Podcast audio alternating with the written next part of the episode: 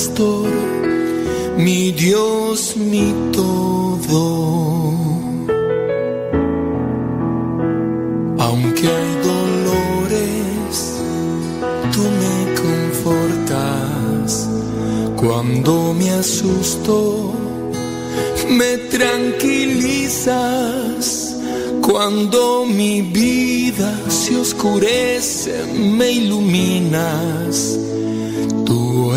Eres mi Señor, mi Dios, mi todo. Sobre mis llagas pones tu mano y las heridas se van sanando. Te doy mi vida tan imperfecta. Eres mi victoria en mi universo.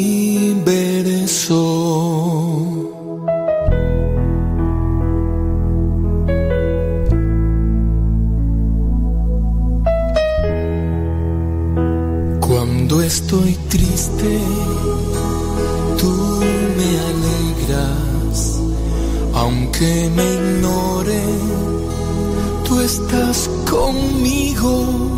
Cuando mi mundo se derrumba, me sostienes. Tú eres mi pastor, mi Dios, mi todo. sobre mis llagas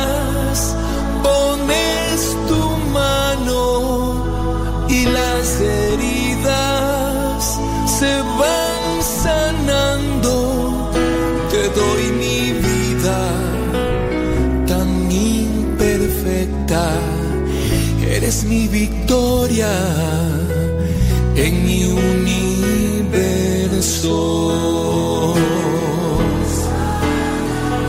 sobre mis llagas pones tu mano y las heridas se van sanando. Te doy mi vida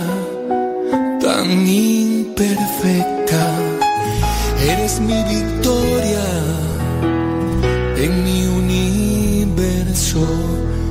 Eres mi victoria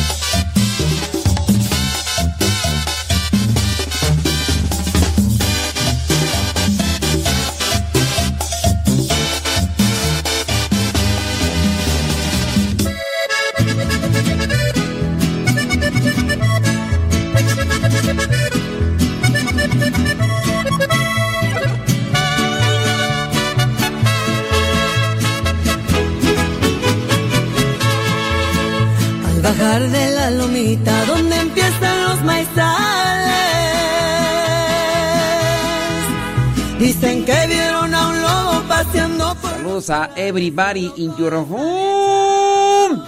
¡Chamacos! ¿Cómo se la están pasando? ¿Bien? Qué bueno, me da muchísimo gusto. Thank you very much. Saludamos a los que desde ya nos mandan sus mensajitos. Muchas gracias. Muchas gracias a Ignacio Pacheco. Saludos Ignacio Pacheco. Rosalía González. Gracias. Betty Galván. ¿Todo bien? Espero yo que sí. Espero yo que sí. Si tienes preguntas, comentarios, es momento de hacerlo. Saludos a Ania Arias Olvera. Dice, eh, sí es cierto, hombre. Muchas gracias, Ania Olvera. Ania Arias Olvera. Saludos, dice Jenny Sok. Ándele. Sí, Olga Marina Barrera Mesa. Saludos. Gracias, Olga. Olga Marina Barrera. Just thank you. diles ahí a los demás que nos escuchen, Olga. Pues, ¿qué, qué te cuesta? Sí. José Marmolejo. Ándele, pues, dice que saludos a su esposa. Vilma. Saludos a su esposa Vilma. Saludos a Yesenia Rauda Valencia. Ándele. Saludos a Ofelia Mata, Olivia Flores, Nayibea, Nayibé Lua, alias Salomé. Sí, hombre, María Eugenia. Mira, María Eugenia, Claudia Ramírez. Pórtate bien, María Eugenia. Pórtate bien. Sí. Sí, no te hagas, María Eugenia. Saludos a Dora de Ávila. A mi prima Lupi. ¡Lupis!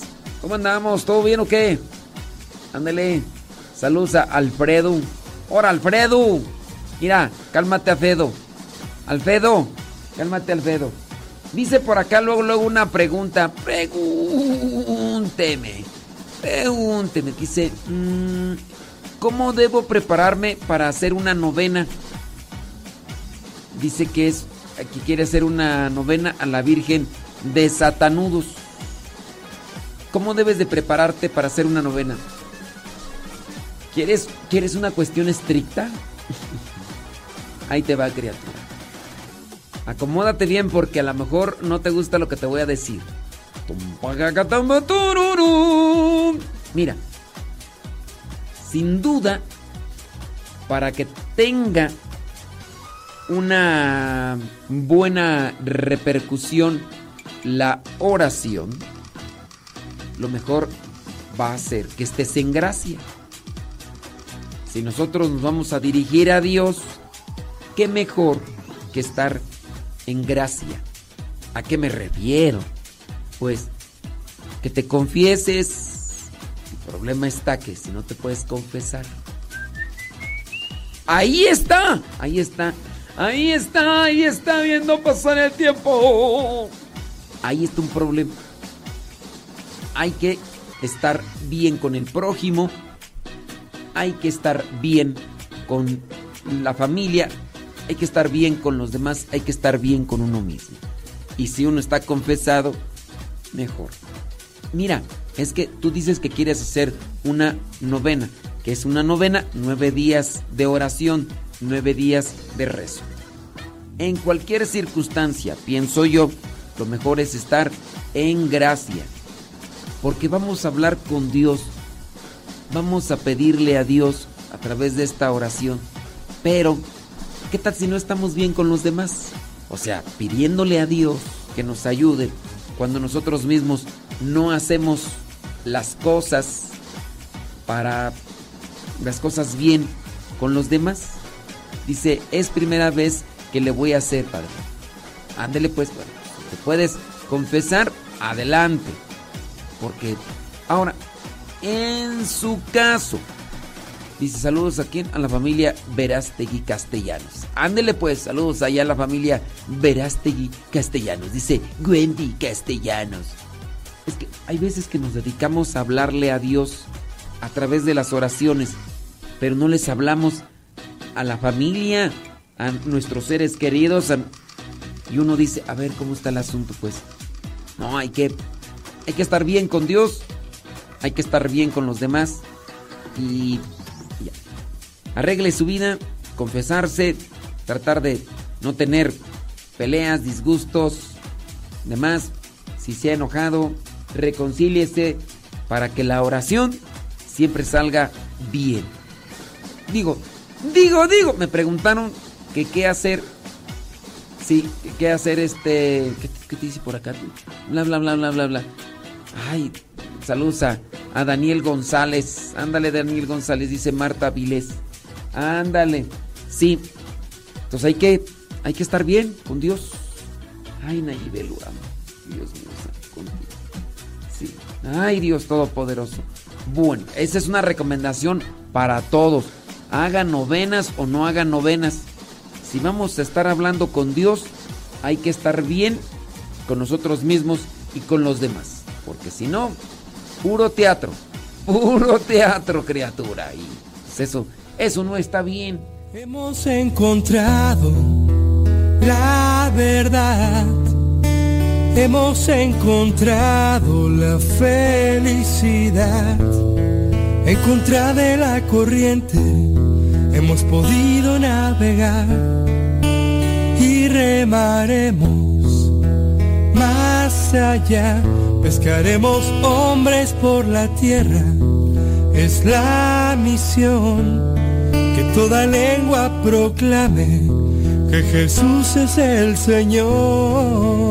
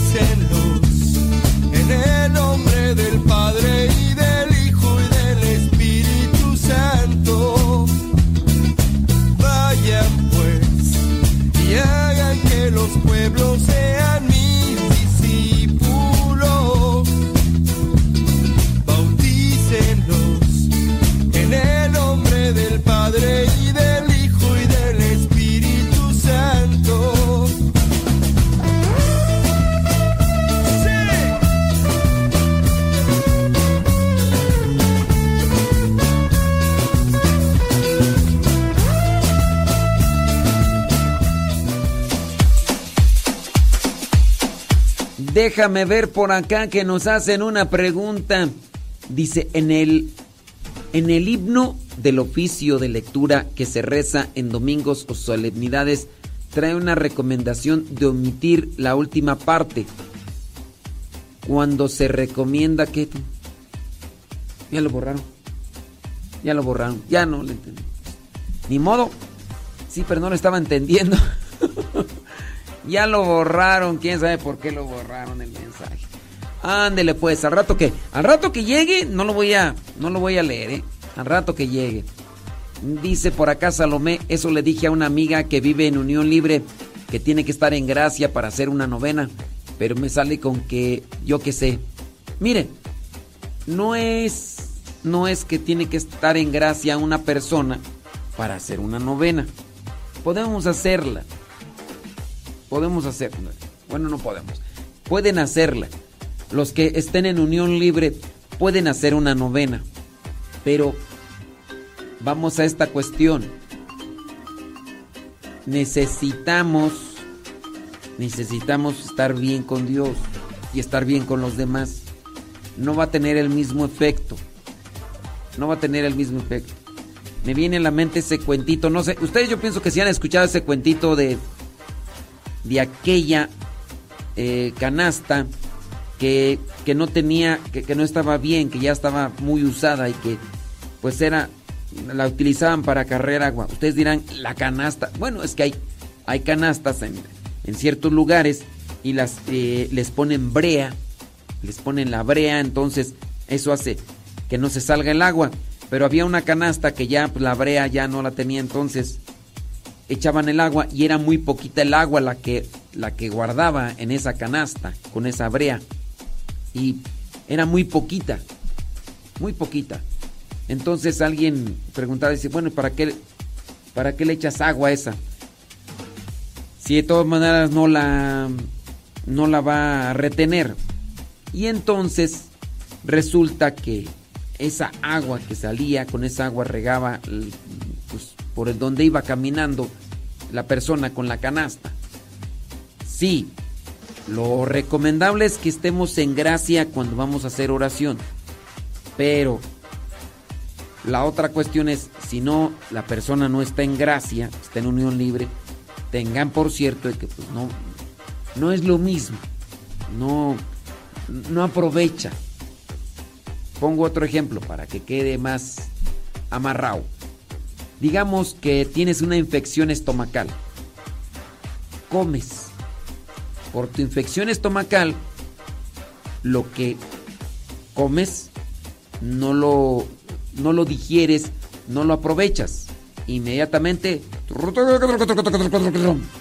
Ok. Pues si en esa cuestión tú dices, ok, entonces no como porque tengo la infección estomacal, pues en cierto, en cierto modo te puede ayudar un poco, pero no lo aprovechas del todo porque tienes esa infección estomacal. Lo más recomendable es que arregles tu situación estomacal y vas a aprovechar mejor la comida que consumes. Si no, no sé si quedó más claro. O sea, no quiere decir que quien, quien, quien esté en unión libre que no haga o novenas, no, pues que sí las haga, pero es ahí donde no va a poder aprovechar. Sí, ándele pues. Dice por acá, entonces una consagración, yo supuestamente la BM Fátima, pero WNS, entonces se tenía el sacramento del matrimonio. Ay, no le entiendo. No le entiendo, es que me están acá escribiendo como una con mecanografía y Sí, Ofelia Mata, no escribas mecanografía. No, estás escribiendo como telégrafo, así como que B, M, W, N y. No, no, no, sé. ¿Quién sabe qué me querrá decir? escribe bien, Ofelia Mata, porque no, no le entiendo. No le entiendo al, telégrafo ese que estás mandando ahí. Sí. Déjame ir otra pregunta. Saludos, dice Rosa Agustina Velázquez Duarte. Ándele. Dice que en guaraní, padre, ser padre, se dice pai en guaraní. Órale. Saludos, pues, hombre. Celia Zapata, muchas gracias, eh. Sí. Ándele, gracias, thank you very much. Yolanda Morales, a Adri Reisa, Déjame ver por acá, a ver quién más nos hace preguntas. Espero que no las hagan bien, ¿no? Como Felia Marta, ¿ok? Ay, Ofelia Mata, escribe bien. Dice, soñé que, dice, dice una señora, soñé que su esposo falleció. Sé que el sueño no se debe interpretar por lo que se sueña, pero sí me pongo a pensar si hay algo que yo debo de entender en ese sueño. Mm, pues no, es más bien un reflejo de una angustia.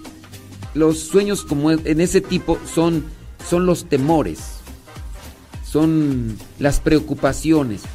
Quizá a lo mejor este te has preocupado, te has angustiado, ¿qué sería de mí si, si mi esposo? O a lo mejor pasó por un accidente, o a lo mejor pasó algo y tu angustia, tu preocupación de que si él faltara, se trasladó al sueño.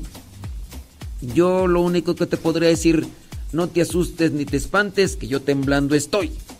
Sí, no, no son cosas. Pienso que debes de acercarte más a la oración confiada en Dios para no tener angustias de ese tipo. Que pudiera suceder, pudiera suceder, pero si uno está con la confianza en Dios, uno está agarrado a Dios, uno no tendría por qué llevar.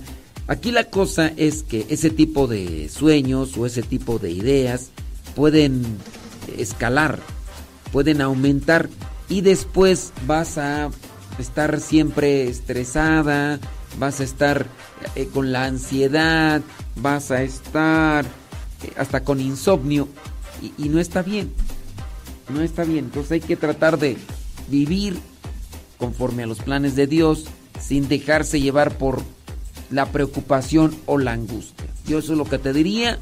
trata de sacudir tus preocupaciones, trata de tomar algunas cuestiones como test naturales, dígase té de azares, dígase té de tila, dígase anís estrella. Yo me recomendaciones en la anís estrella. Y fíjate que la anís estrella me encanta. ¿Tomas chocolate? Bueno, a chocolate ponle anís estrella. Es otra cosa, es otra cosa.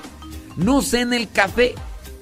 Pudiera ser que en el café sí. Porque fíjate que también el café le pones canela y, a mí me gusta. A mí me encanta. Este café con canela. Me imagino que poniéndole eh, lo que vendría a ser anís estrella da otro giro. Pero bueno, si quieres dormir y tomas café, pues no. O sea, o sea. Ah, ok, también chocolate. Si tomas chocolate, recuerda que el chocolate tiene glucosa, tiene azúcar, te activa. Y pues si quieres dormir, no, hay que dormir bien. Trata de no ser tan preocupona. Pienso yo que las mujeres tienden a ser más preocuponas. ¿Me puede dar un cincelazo? Dice Edilberto Rodríguez. Traes puro sueño, Edilberto. Traes puro sueño. Marta. Saludos, Marta. Dios te bendiga, ¿eh? Échale muchas ganas, Marta. Sí. Eso. Claro. Por supuesto que desde luego que sí. Efectivamente. No, hombre, tú no, tú, tú no dejes de preocuparte. Sí. Claro, Marta Hernández Lozano. Échale ganas, ¿eh? Sí. sí. Ustedes manden sus preguntas. Yo hoy aquí voy a ver a qué horas las, las respondo. Ándale, Marta Hernández Lozano. Pórtese bonito. Sí, ya sabe. Cuando escuches mis palabras, ámame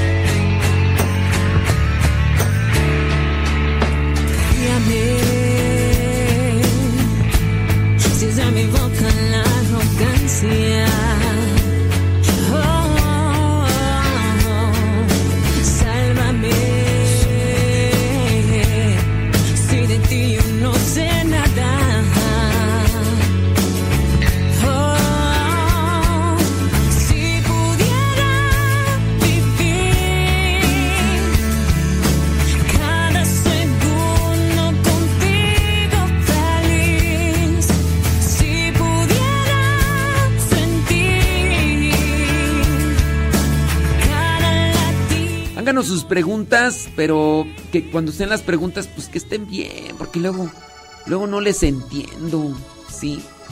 Luego, quién sabe este, ¿qué querrán? Yo sé que algunos de ustedes han de estar trabajando, han de estar haciendo quién sabe qué y todo. Pues no, ¿verdad? Sí. En ocasiones, por ejemplo, acá nos dice una pregunta. ¿Por qué en el himno del oficio de lectura, Señor Dios eterno, se recomienda omitir una parte? ¿Y cuándo es que se omite? Eh, en el himno de oficio de lectura, Señor Dios eterno, pues es que, a ver, no es en el himno de, de oficio de lectura, es dentro de la liturgia de las horas. Se puede omitir en una parte y también esto aparece en, los, en algunos evangelios. Si es que se cuenta solamente con una cuestión de tiempo para rezar, porque así está establecido, para acortar esa cuestión de tiempo, se omite esa parte. Por esa razón, si ustedes han puesto atención en los evangelios muy largos de el Viernes Santo, aunque no es misa, es para liturgia, también en la del Domingo de Ramos, no recuerdo en cuál otro, aparecen evangelios demasiado extensos y se dice, se puede omitir esta parte. Todo esto es como una opción por si tú no tienes tiempo o, tienes un tiempo determinado para rezar, porque así está establecido y, se quiere omitir una parte. Entonces, la iglesia en la liturgia de las horas presenta esta opción de omitir, pero por eso ahí lo establece, se puede omitir para los que no tengan tiempo. Y ya, ese es lo único. No, no hay tanta profundidad en esa situación. Dice, si alguien ya se casó por la iglesia y por el civil, se puede divorciar civilmente, pero obvio, se queda casada por la iglesia. ¿Quién sabe ese comentario que tiene que ver con la Navidad? Pero ahí nos lo hacen. Eh, dice, una pregunta, en Mateo 5 habla claro sobre el divorcio. Mi pregunta es, ¿cuál es la diferencia entre anular el matrimonio y divorciarse?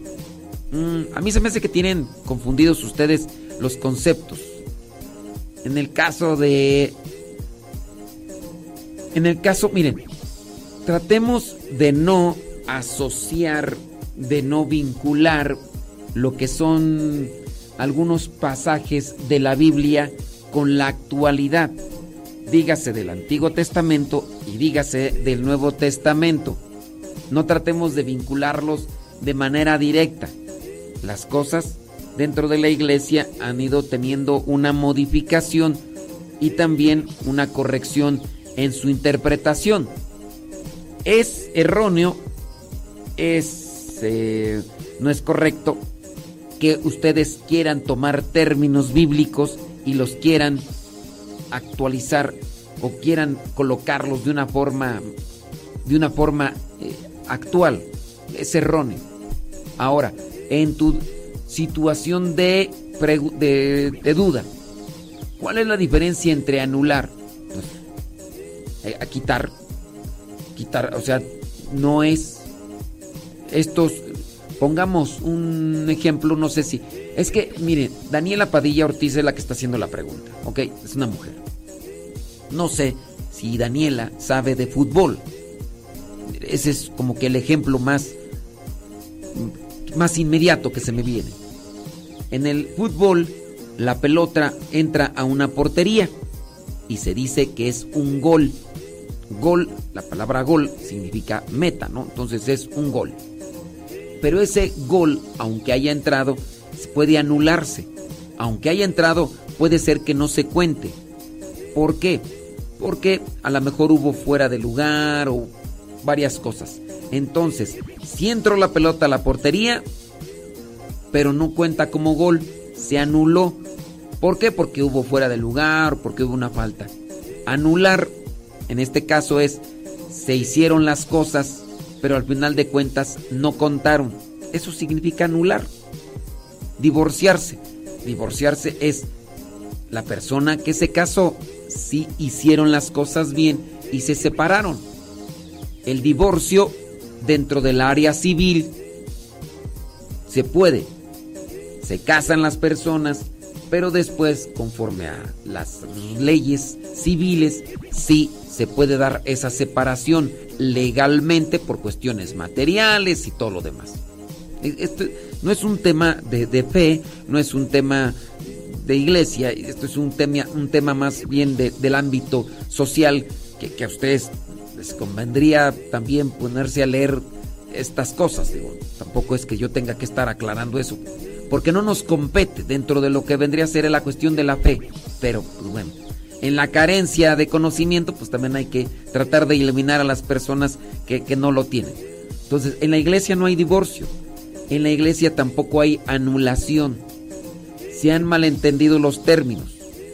En la iglesia lo que se hace conforme a un proceso conforme a un proceso también jurídico, es decir, a una cuestión de investigación y cuestión también de investigación, investigación y observación y indagación dentro de un tribunal eclesiástico y conforme al derecho canónico no se anula el matrimonio, se da a conocer su realidad y en este caso es inválido.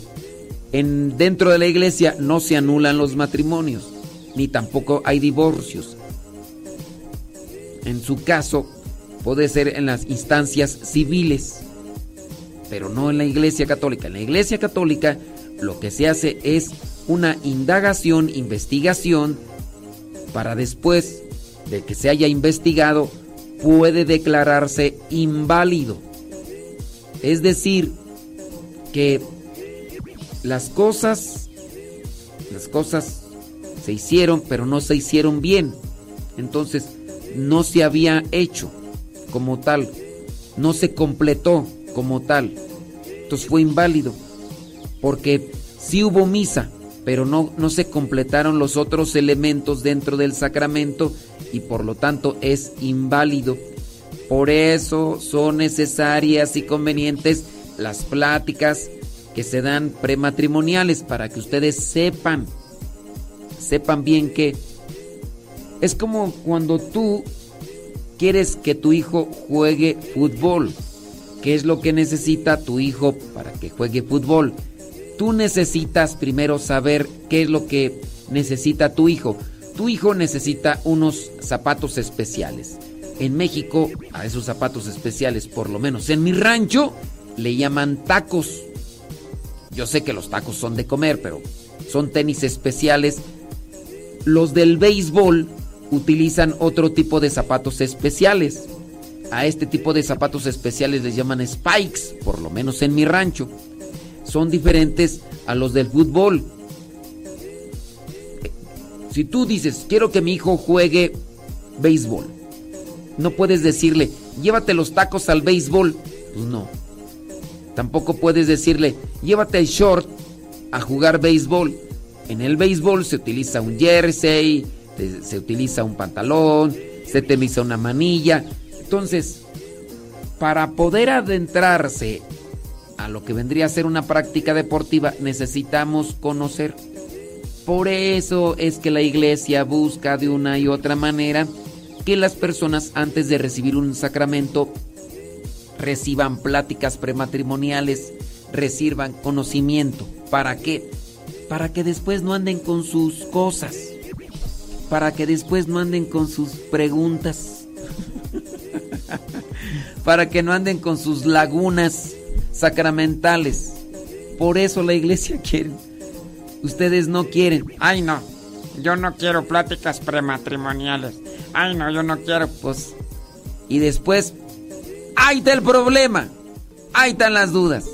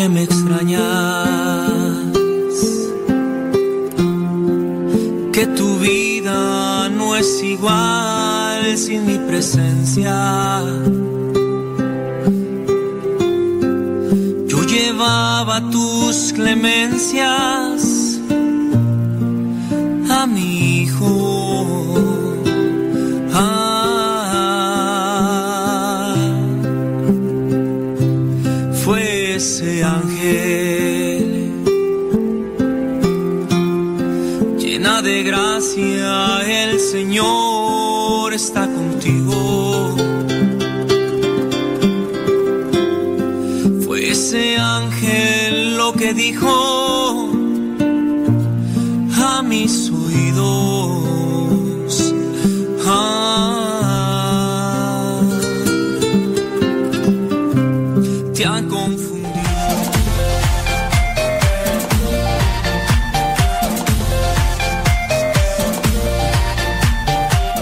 Huracananos. Pues dice, dice Daniela que ella no sabe nada de fútbol y que no quiere conocer ni aprender. Está bien, Daniela, está, está bien. Pero espero yo que sí, este, te dediques a, a conocer más sobre los sacramentos. Sí.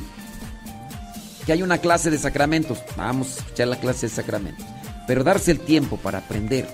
Y todos los días, dentro de mi situación, por ejemplo, yo también tengo que estarme actualizando y tengo que estar siempre buscando conocer más y más sobre los sacramentos y todo. Así que ustedes no, no se limiten.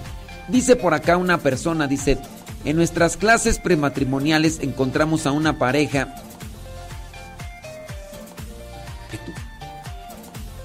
Ya lo borró. ¿Cómo es eso? Pues ya, ya lo borraron también. Hoy, hoy, tan borre y borre mensajes. ¿Por qué? Pues primero los mandan y ya después los borran. ¿Por qué, ¿Por qué hacen eso? No sé. Estaba leyendo ahí el comentario y ¡zas! que lo borran. ¿Lo estarán haciendo con intención? ¿Quién sabe? Dice, ¿por qué entonces los matrimonios empiezan ese proceso de anular el matrimonio después de años, ya que algunos hasta con hijos? Que no es anular, entiende Daniela Padilla. Que no es anular el matrimonio, entiende. ¿Cómo? A ver, Daniela Padilla, Ortiz, ¿cómo le hago para que me, me agarre la onda?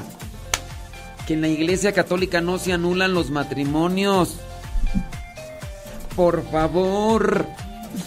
Ay, Daniela Padilla, agárrame la onda. Por... ¿Cómo le hago yo para que me entienda Daniela Padilla? O, no, no estaré yo siendo claro con mi explicación. Que en la iglesia católica no se anulan los matrimonios. Ni tampoco hay divorcio. Se investigan y lo, lo que hacen es declararlos como incompletos. No, en realidad son matrimonios que nunca existieron. Son sacramentos no válidos. A ver, ¿cómo le hago? ¿Cómo le hago para que me entiendas, Daniela Padilla? Ok, este. Un sacramento necesita materia, forma. ¿Qué es materia? Ahí está la cosa. Es que está difícil darle, explicar todo esto que se puede explicar en tres, tres horas, porque hay que explicar cada elemento y explicarlo en 30 segundos. Pero. Mmm, a ver qué utilizo para que me entiendas así en pocos segundos. Espíritu Santo, ilumíname. Espíritu Santo, ilumíname. Este... A ver. ¿Qué, ¿Qué, tal si le pongo el ejemplo del pastel a Daniela Padilla Ortiz y ni así me entiende? Me decir, ¿qué es pastel? Porque en México le decimos pastel. Y no sé, Daniela Padilla, dónde esté. Y a la, es que en otros lugares le llaman tortas. Al pastel le llaman torta, entonces ¿Cómo, cómo hacerle? ¿Cómo hacerle? Sí, dice por acá. Estoy en programa.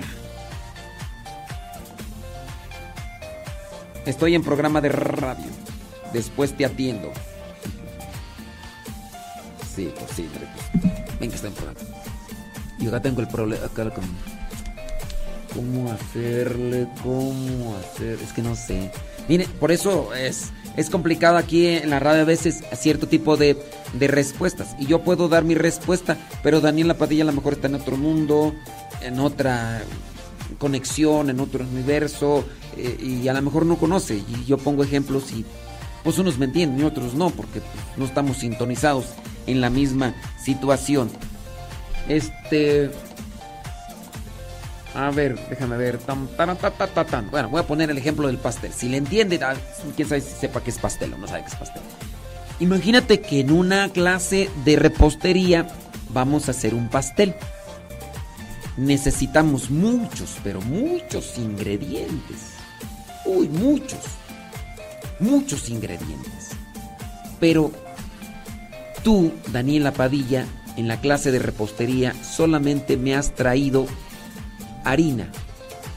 No trajiste todos los otros ingredientes que ignoro yo cuáles son.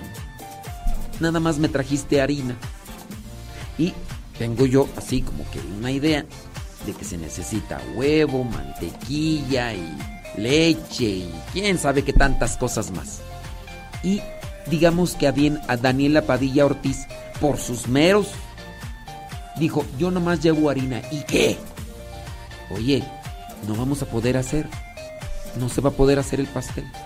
Dice, ah, como no, agarra agua, amasa la, la harina, hace un cierto tipo de, de masa ahí, como así, como plastilina, y, y ella hace una figura así como de pastel, y ya queda la cosa ahí como si fuera el pastel, y dice, este es mi pastel. Mi pregunta es, ¿en verdad es pastel Daniela Padilla eso? La pura harina con agua, este, quizás así remojada, amasada, y en verdad es un pastel. Pues no, no es un pastel. No es un pastel, no tiene todo lo que tiene un pastel con todos sus elementos. No es un pastel. Tú dices que es un pastel, pero en tu universo es un pastel. No es un pastel, Daniela Padilla. Es todo menos un pastel. Bueno, hablando de lo que vendría a ser un sacramento. En un sacramento se necesitan muchas cosas. Si no se completan todas las cosas, eso no es un sacramento. Pues bien, ante tu pregunta y tu duda, que no sé si estoy respondiendo, y quién sabe si me estarás escuchando, pero el caso es que en la iglesia se estudia o se analiza el caso del matrimonio y puede declararse inválido. Es decir, se analiza a profundidad porque así lo requiere. Ahora, tú preguntarás, Daniela Padilla, ¿y por qué esta pareja, después de muchos años ya y con hijos, quiere que se le revise el sacramento de su matrimonio? Pues no sé. Pues ya no quieren estar juntos y quieren investigar a ver si, si ese matrimonio es válido o inválido. ¿Por qué lo hacen? Pues porque ya no se aguantan. La iglesia puede revisar esos casos, sí puede. Por eso tiene un tribunal eclesiástico. ¿Y puede declararlo inválido? Sí, puede declararlo inválido si no cumplió con todos los elementos necesarios. No hay anulación, entiéndeme Daniela Padilla Ortiz, no se anula. En su caso se declara inválido. En su caso se dice no existió sacramento. Pasa con el matrimonio, pasa con otros sacramentos. Ya otras veces les hemos dado a conocer que hubo en Estados Unidos los casos de sacerdotes que ni siquiera estaban bautizados. Por lo menos dos o tres sacerdotes que revisando los videos de su bautismo se dieron cuenta que el, o el diácono que los había bautizado no los había bautizado. O sea, no había dicho la fórmula, la oración. Entonces, no estaba bautizado, por ende, no estaba confirmado. La confirmación no era válida porque el bautismo no era válido. Después, primera comunión, la primera comunión no era válida porque no estaba confirmado ni estaba bautizado. Después vino el, el sacramento del orden sacerdotal, pues tampoco era válido su sacramento del orden sacerdotal y del diaconado porque no tenía el del bautismo. Eso se hizo como una indagación. Entonces hubo muchas cosas y de hecho esos sacerdotes que habían sido ordenados, pues igual ellos sus confesiones y sus misas tampoco eran válidas. ¿Cómo la ves desde ahí? No sé si me entendió Daniela Padilla Ortiz, pero esa es la explicación. Y por eso, señoras, señores, Vayan a las pláticas presacramentales. Por eso, señoras y señores, traten de informarse muy bien en qué consisten los sacramentos para que después no sea que ustedes vayan a estar teniendo un sacramento que no es sacramento. Y ahí está otro problema.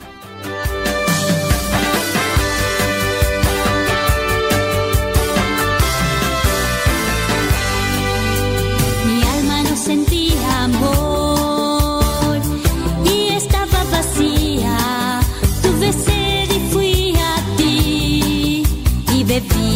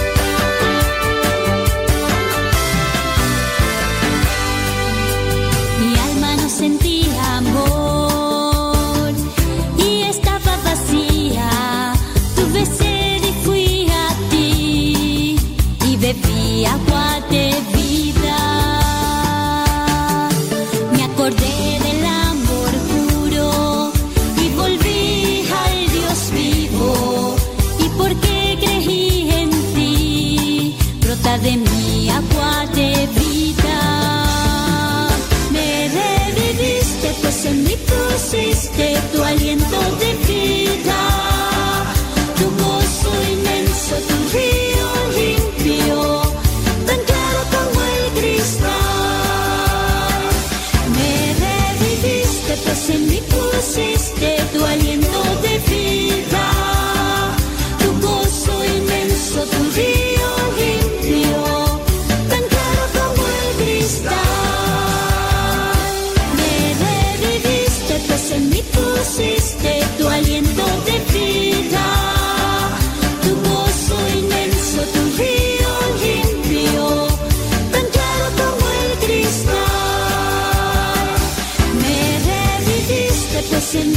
pusiste tu aliento de vida. Tu gozo inmenso, tu río limpio, tan claro como el cristal. Mami, mami, ya tengo sueño, ya me quiero dormir. Sí, mija.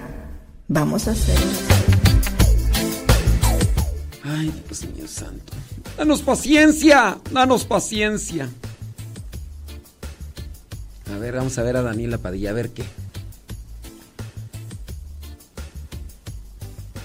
Ay, Daniela Padilla, traes puro sueño tú.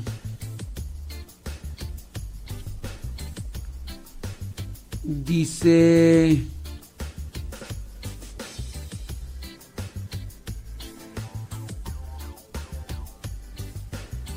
¿Qué tú? ¿Qué dice Dan- Daniela Padilla? Ok, inválido o disuelto no es separación. Eh, Este, est- ¿andas, ¿andas dormida Daniela Padilla o qué? Separación. Se- separación es la acción, Daniela Padilla. Sí, ya se separaron las personas. Ese es un, ese es un verbo. Es una acción. Caminar, separarse.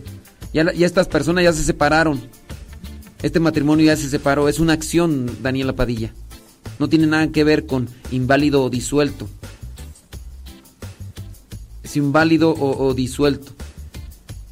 No tiene nada que ver. Ok, inválido o disuelto no es separación. Pues no. Yo digo, yo digo, que, yo digo que andas como con sueño, no sé qué. Es ahí el meollo del asunto, padre. Por eso puse la cita bíblica, por eso, porque eso debemos entender. No, los demás sí lo entienden, tú no lo entiendes, es otra cosa. Sí.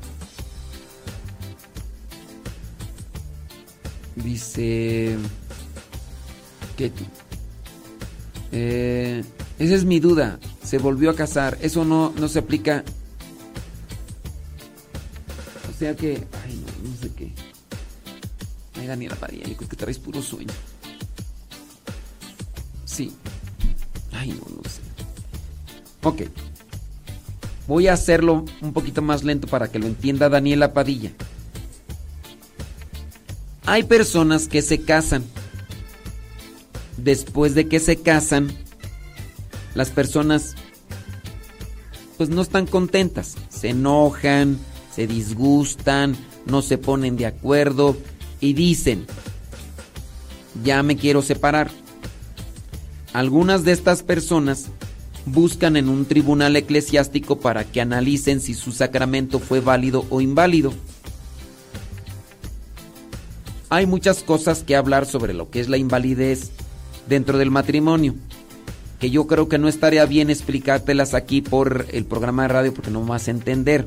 Tú necesitas que ir a unas clases para que en persona, primero la persona que, vaya a dar el tema vea qué es lo que sabes y qué es lo que no sabes, para que te ayude en ese sentido. ¿Ok?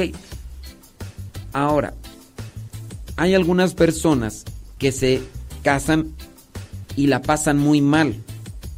La pasan muy mal. Personas que están sufriendo violencia psicológica, violencia física, violencia sexual. Y dicen las personas, yo con esta persona no aguanto. No aguanto. Y las personas se quieren separar. Después buscan en el tribunal eclesiástico para ver si su matrimonio fue válido, porque no aguantan, Daniela, no aguantan. Y entonces dicen, no, su matrimonio fue inválido desde el inicio. Y dicen las personas, gracias. Se hace el proceso y desde el tribunal eclesiástico se da un documento de que el sacramento del matrimonio no fue completo, por lo tanto es inválido. Las personas ya estaban separadas en el sentido de la acción. Esas personas a las cuales se les da el documento sobre la invalidez del sacramento del matrimonio, se pueden volver a casar. Sí se pueden volver a casar por la iglesia se pueden volver a casar. Conozco el caso de una persona que buscó para saber si era su matrimonio inválido. Resulta que no era válido. Se casó, ahora sí, por la iglesia. Después esa persona no se llevó bien y quiso otra vez investigar a ver si era su matrimonio válido o inválido ahí sí ya como que pues ya la cosa está media está media mal, ¿no? Pero sí a las personas a las que se les da el documento de invalidez del sacramento del matrimonio pueden volverse a casar por la iglesia. ¿Cuántas veces? No. La persona después de pasar por un proceso de investigación sobre si es válido o inválido, la persona tuvo que ya haberse dado cuenta qué es lo que hace inválido o válido el sacramento. Ahora, los elementos para que sea válido el sacramento del matrimonio tienen que estar de una parte y de otra. No sé qué más dudas tengas, Daniela Padilla, y pues quién sabe, ¿verdad? Mejor estamos lanzando eh, manotadas al aire y no le estamos dando al clavo. Porque pues así pasa, ¿verdad, Daniela? Ay, Daniela, le, junto mis manos Cierro mis ojos y hago oración, dicen Kevin Fermi. Ya, ya, ya llegó Ramón Pérez. A ver, déjame, déjame. No, no te voy a mandar saludos, Ramón Pérez, Guayumín 2. No te voy a mandar saludos. ¿Tienes preguntas? Sí. No, no es cierto, Ramón Pérez. Este, sí, no me estaban pasando, Ramón Pérez. No me estaban pasando. No. Dice una pregunta, ¿qué es el derecho canónico? y en qué se y, a quiénes aplica. El derecho canónico es el libro de las leyes que rigen a la Iglesia Católica. ¿A quiénes rigen? A toda la Iglesia Católica. A toda. Así como el derecho civil. ¿Qué es el derecho civil? Lo que estudian los abogados, los jueces, para lo que son las instancias civiles. El derecho canónico es el derecho de la iglesia, es el conjunto de leyes, leyes y reglas de la iglesia. Lo que puede la iglesia, lo que no puede la iglesia, lo que vendrían a ser las penas canónicas y todo. Es como el libro, el libro de las leyes y las reglas. ¿Ok, Milton Pérez?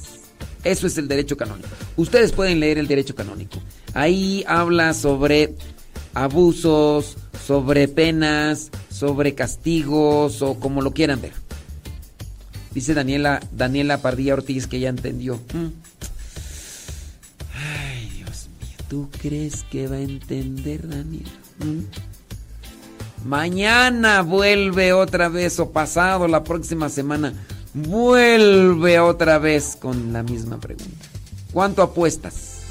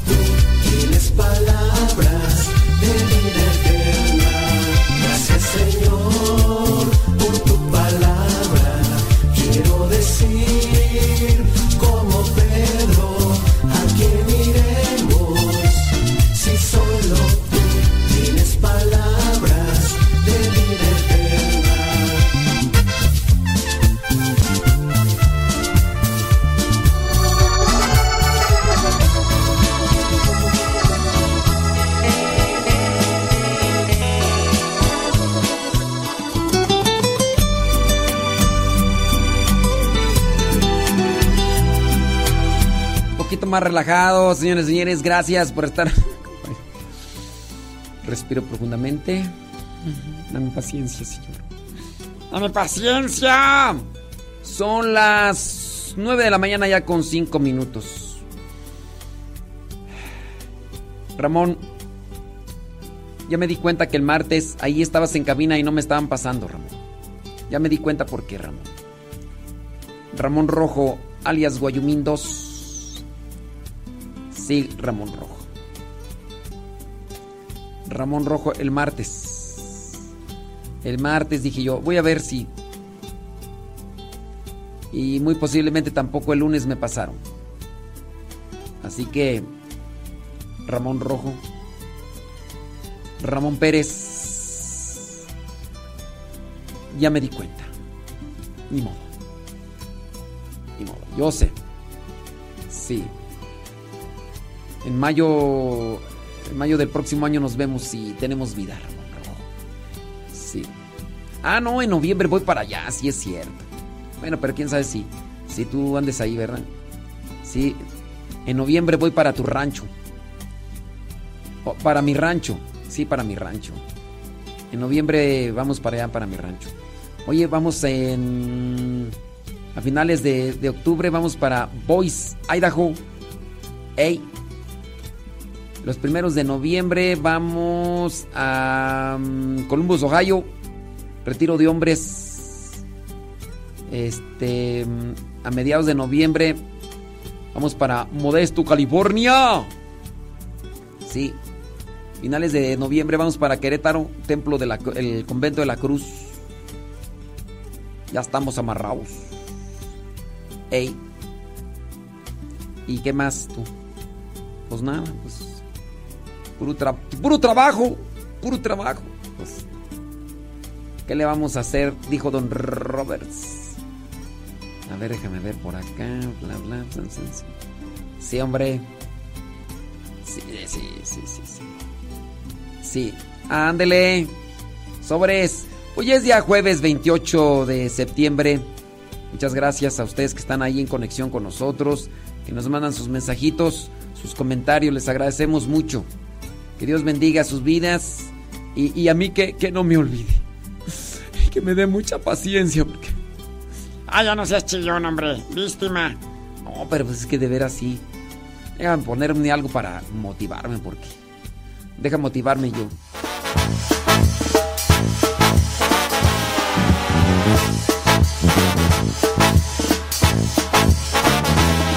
Charalito se llamaba, era un pequeño pez. Era inteligente y de buen corazón, aunque muchas veces no había actuado bien. Se sentía pequeño y de poco valor, pensaba que el perdón no llegaría a conocer. Un día Charalito supo que el Señor pasaba por su barrio y lo quiso ver. No se sentía digno de encontrarse con Dios. Se quedó a lo lejos sin dejarse ver. Escondido entre los peces se quedó.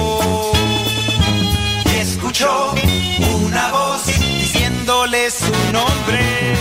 Y el Señor le miró, le dijo que esa noche cenaría con él. Charalito, charalito, ya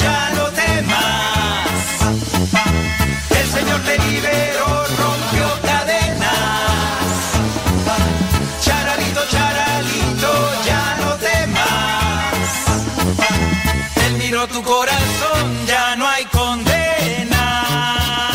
De los que son pequeños es el reino de los cielos. Porque Jesucristo los llamó.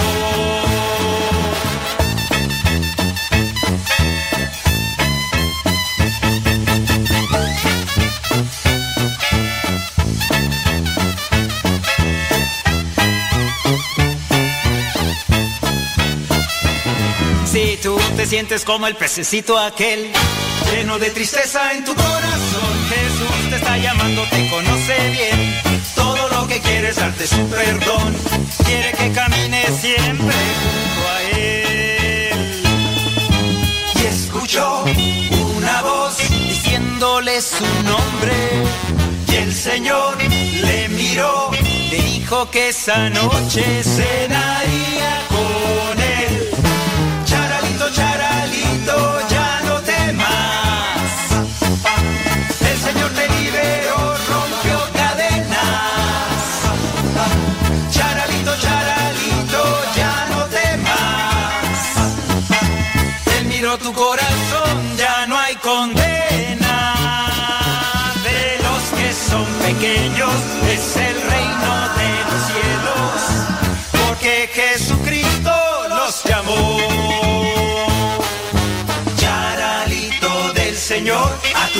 llegó la salvación.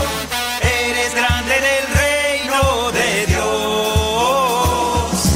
Charalito del Señor, Él ha mirado en tu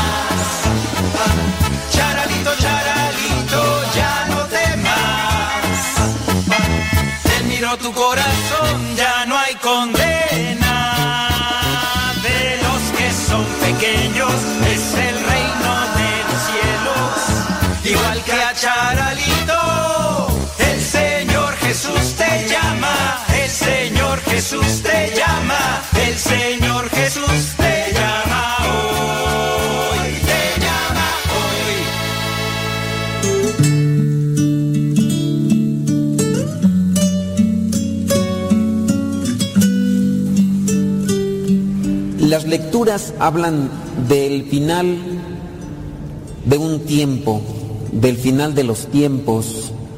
Podemos también aquí tomar las lecturas y interpretarlas como que nos está hablando de el final de todo. Se habla de que vendrá e- ese, ese momento en el que todo lo material acabará y vendrá el Señor a hacer el juicio. A esto la iglesia le llama parucía.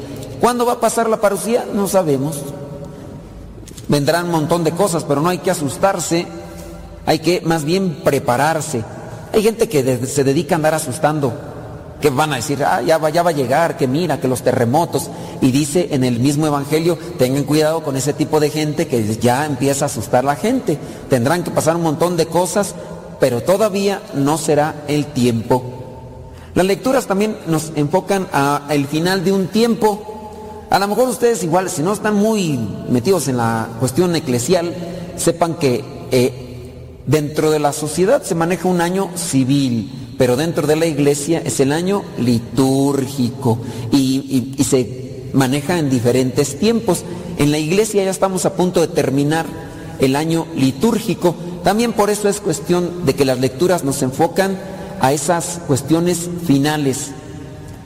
Pero también, cada que celebramos un año, algunos de ustedes les gusta celebrar sus cumpleaños. Y qué bueno, está bien, yo no digo nada. A mí no me gusta. Pero algunos de ustedes se ponen bien contentos porque ya se hicieron más viejos.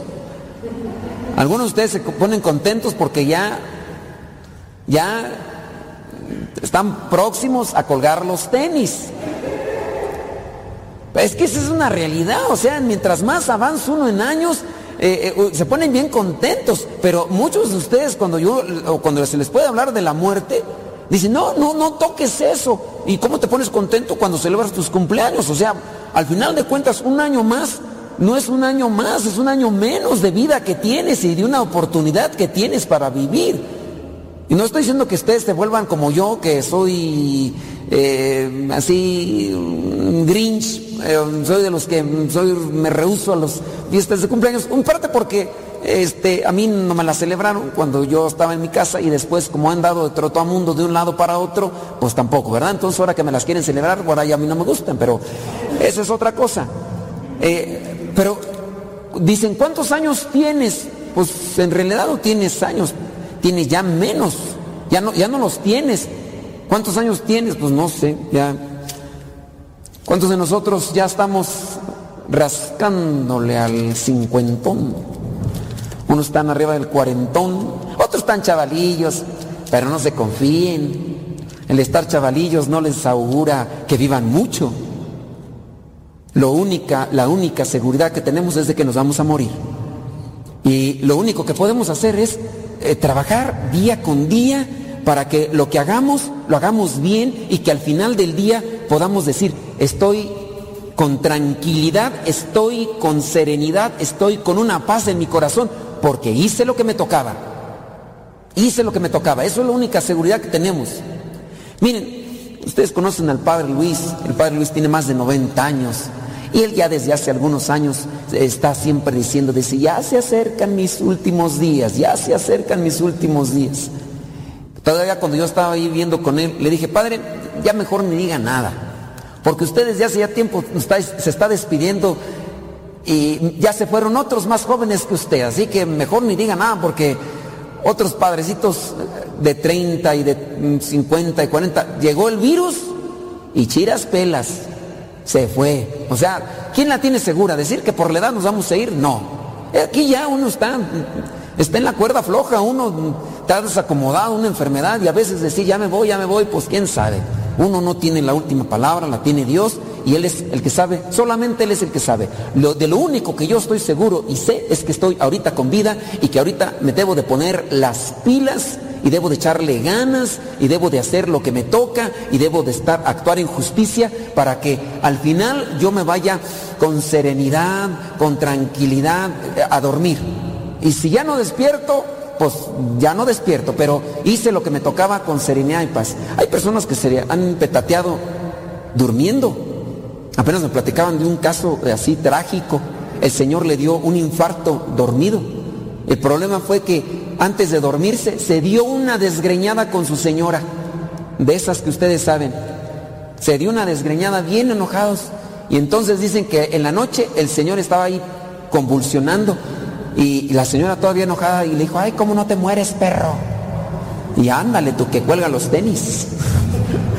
Todavía la señora pues ahí trae el remordimiento de conciencia por andar, pero todo por el enojo. Pero dice San Pablo, enójense pero no pequen.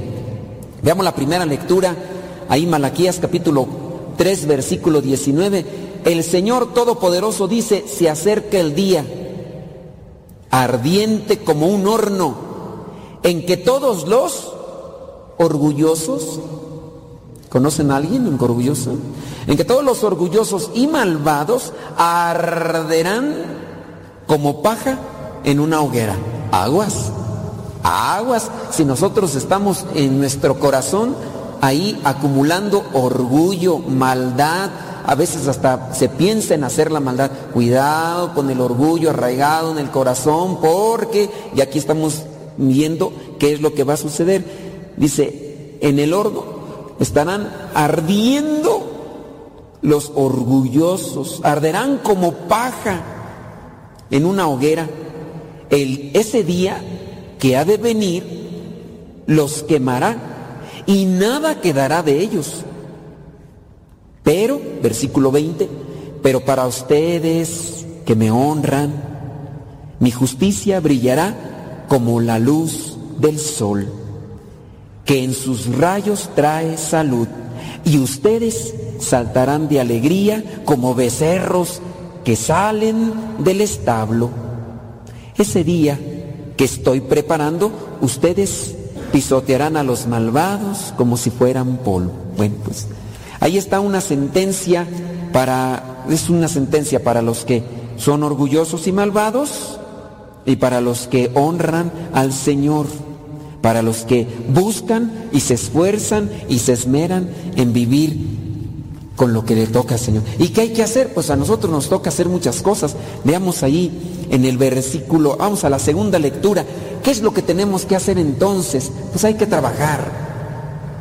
Pero no, no hablamos del trabajo físico, porque también el trabajo, trabajo físico nos puede perjudicar. Y algo en, en patología, en, psicología le llaman workahólicos. El señor que se la pasa, o la señora también, porque hay de las dos, y y y trabaja y trabaja y trabaja.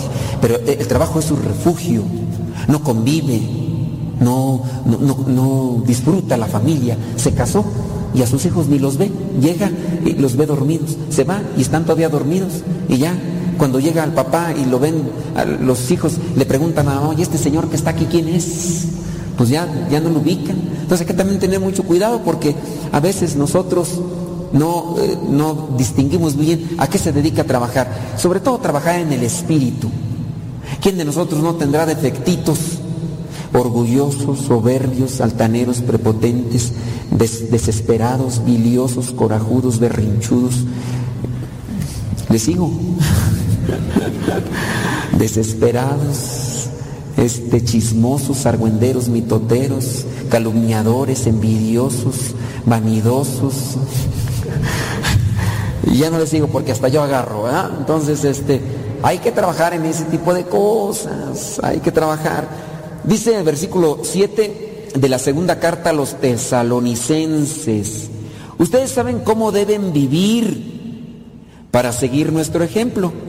Nosotros no llevamos entre ustedes una conducta indisciplinada, no la llevamos, ni hemos comido el pan de nadie sin pagarlo. Al contrario, trabajamos y luchamos día y noche para no serle una carga a ninguno de ustedes. Qué feo ser una carga para los demás. Cuando le estamos haciendo la vida pesada a otros que ya no encuentran qué hacer.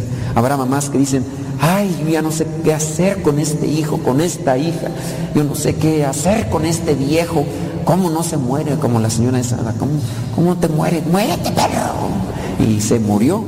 No anden pidiendo tanto de corazón eso, señoras, ¿eh? porque pues no saben ustedes cuándo puede ser el último momento.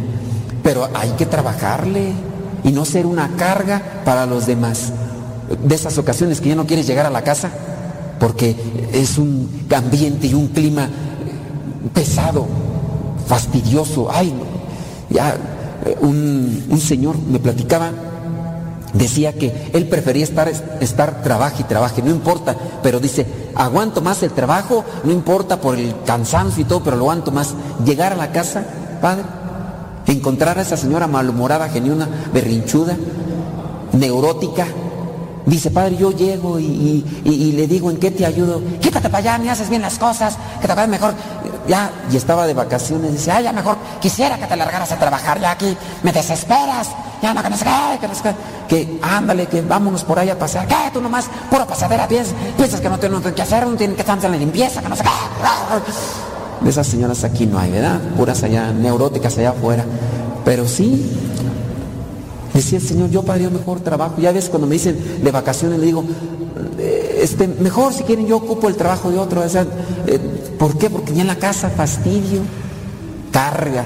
Pues también había, a lo mejor hay señoras, ¿verdad?, que pueden decir de los señores que, que son una carga, fastidiosos. Ay, mejor estamos tan bien cuando él anda trabajando. Nomás llega, cara de guarache, amargura, geniudo, reclame y reclame, reclame y reclame, esto que el otro, y ya uno le dice, ¿qué te hago? Pues qué, pues lo que, sea, pues todas maneras te digo, lo que me hagas no me lo haces, ni sabes hacerlo, de verdad, otra vez frijoles, ni nada más, ¿por qué no traes un poquito de carne, que no qué? Oh, mejor ya en la, mejor que se pierdan el trabajo. Mira qué a gusto estamos cuando está trabajando el viejo padre, decía una señora, pues hay de todo, ¿verdad?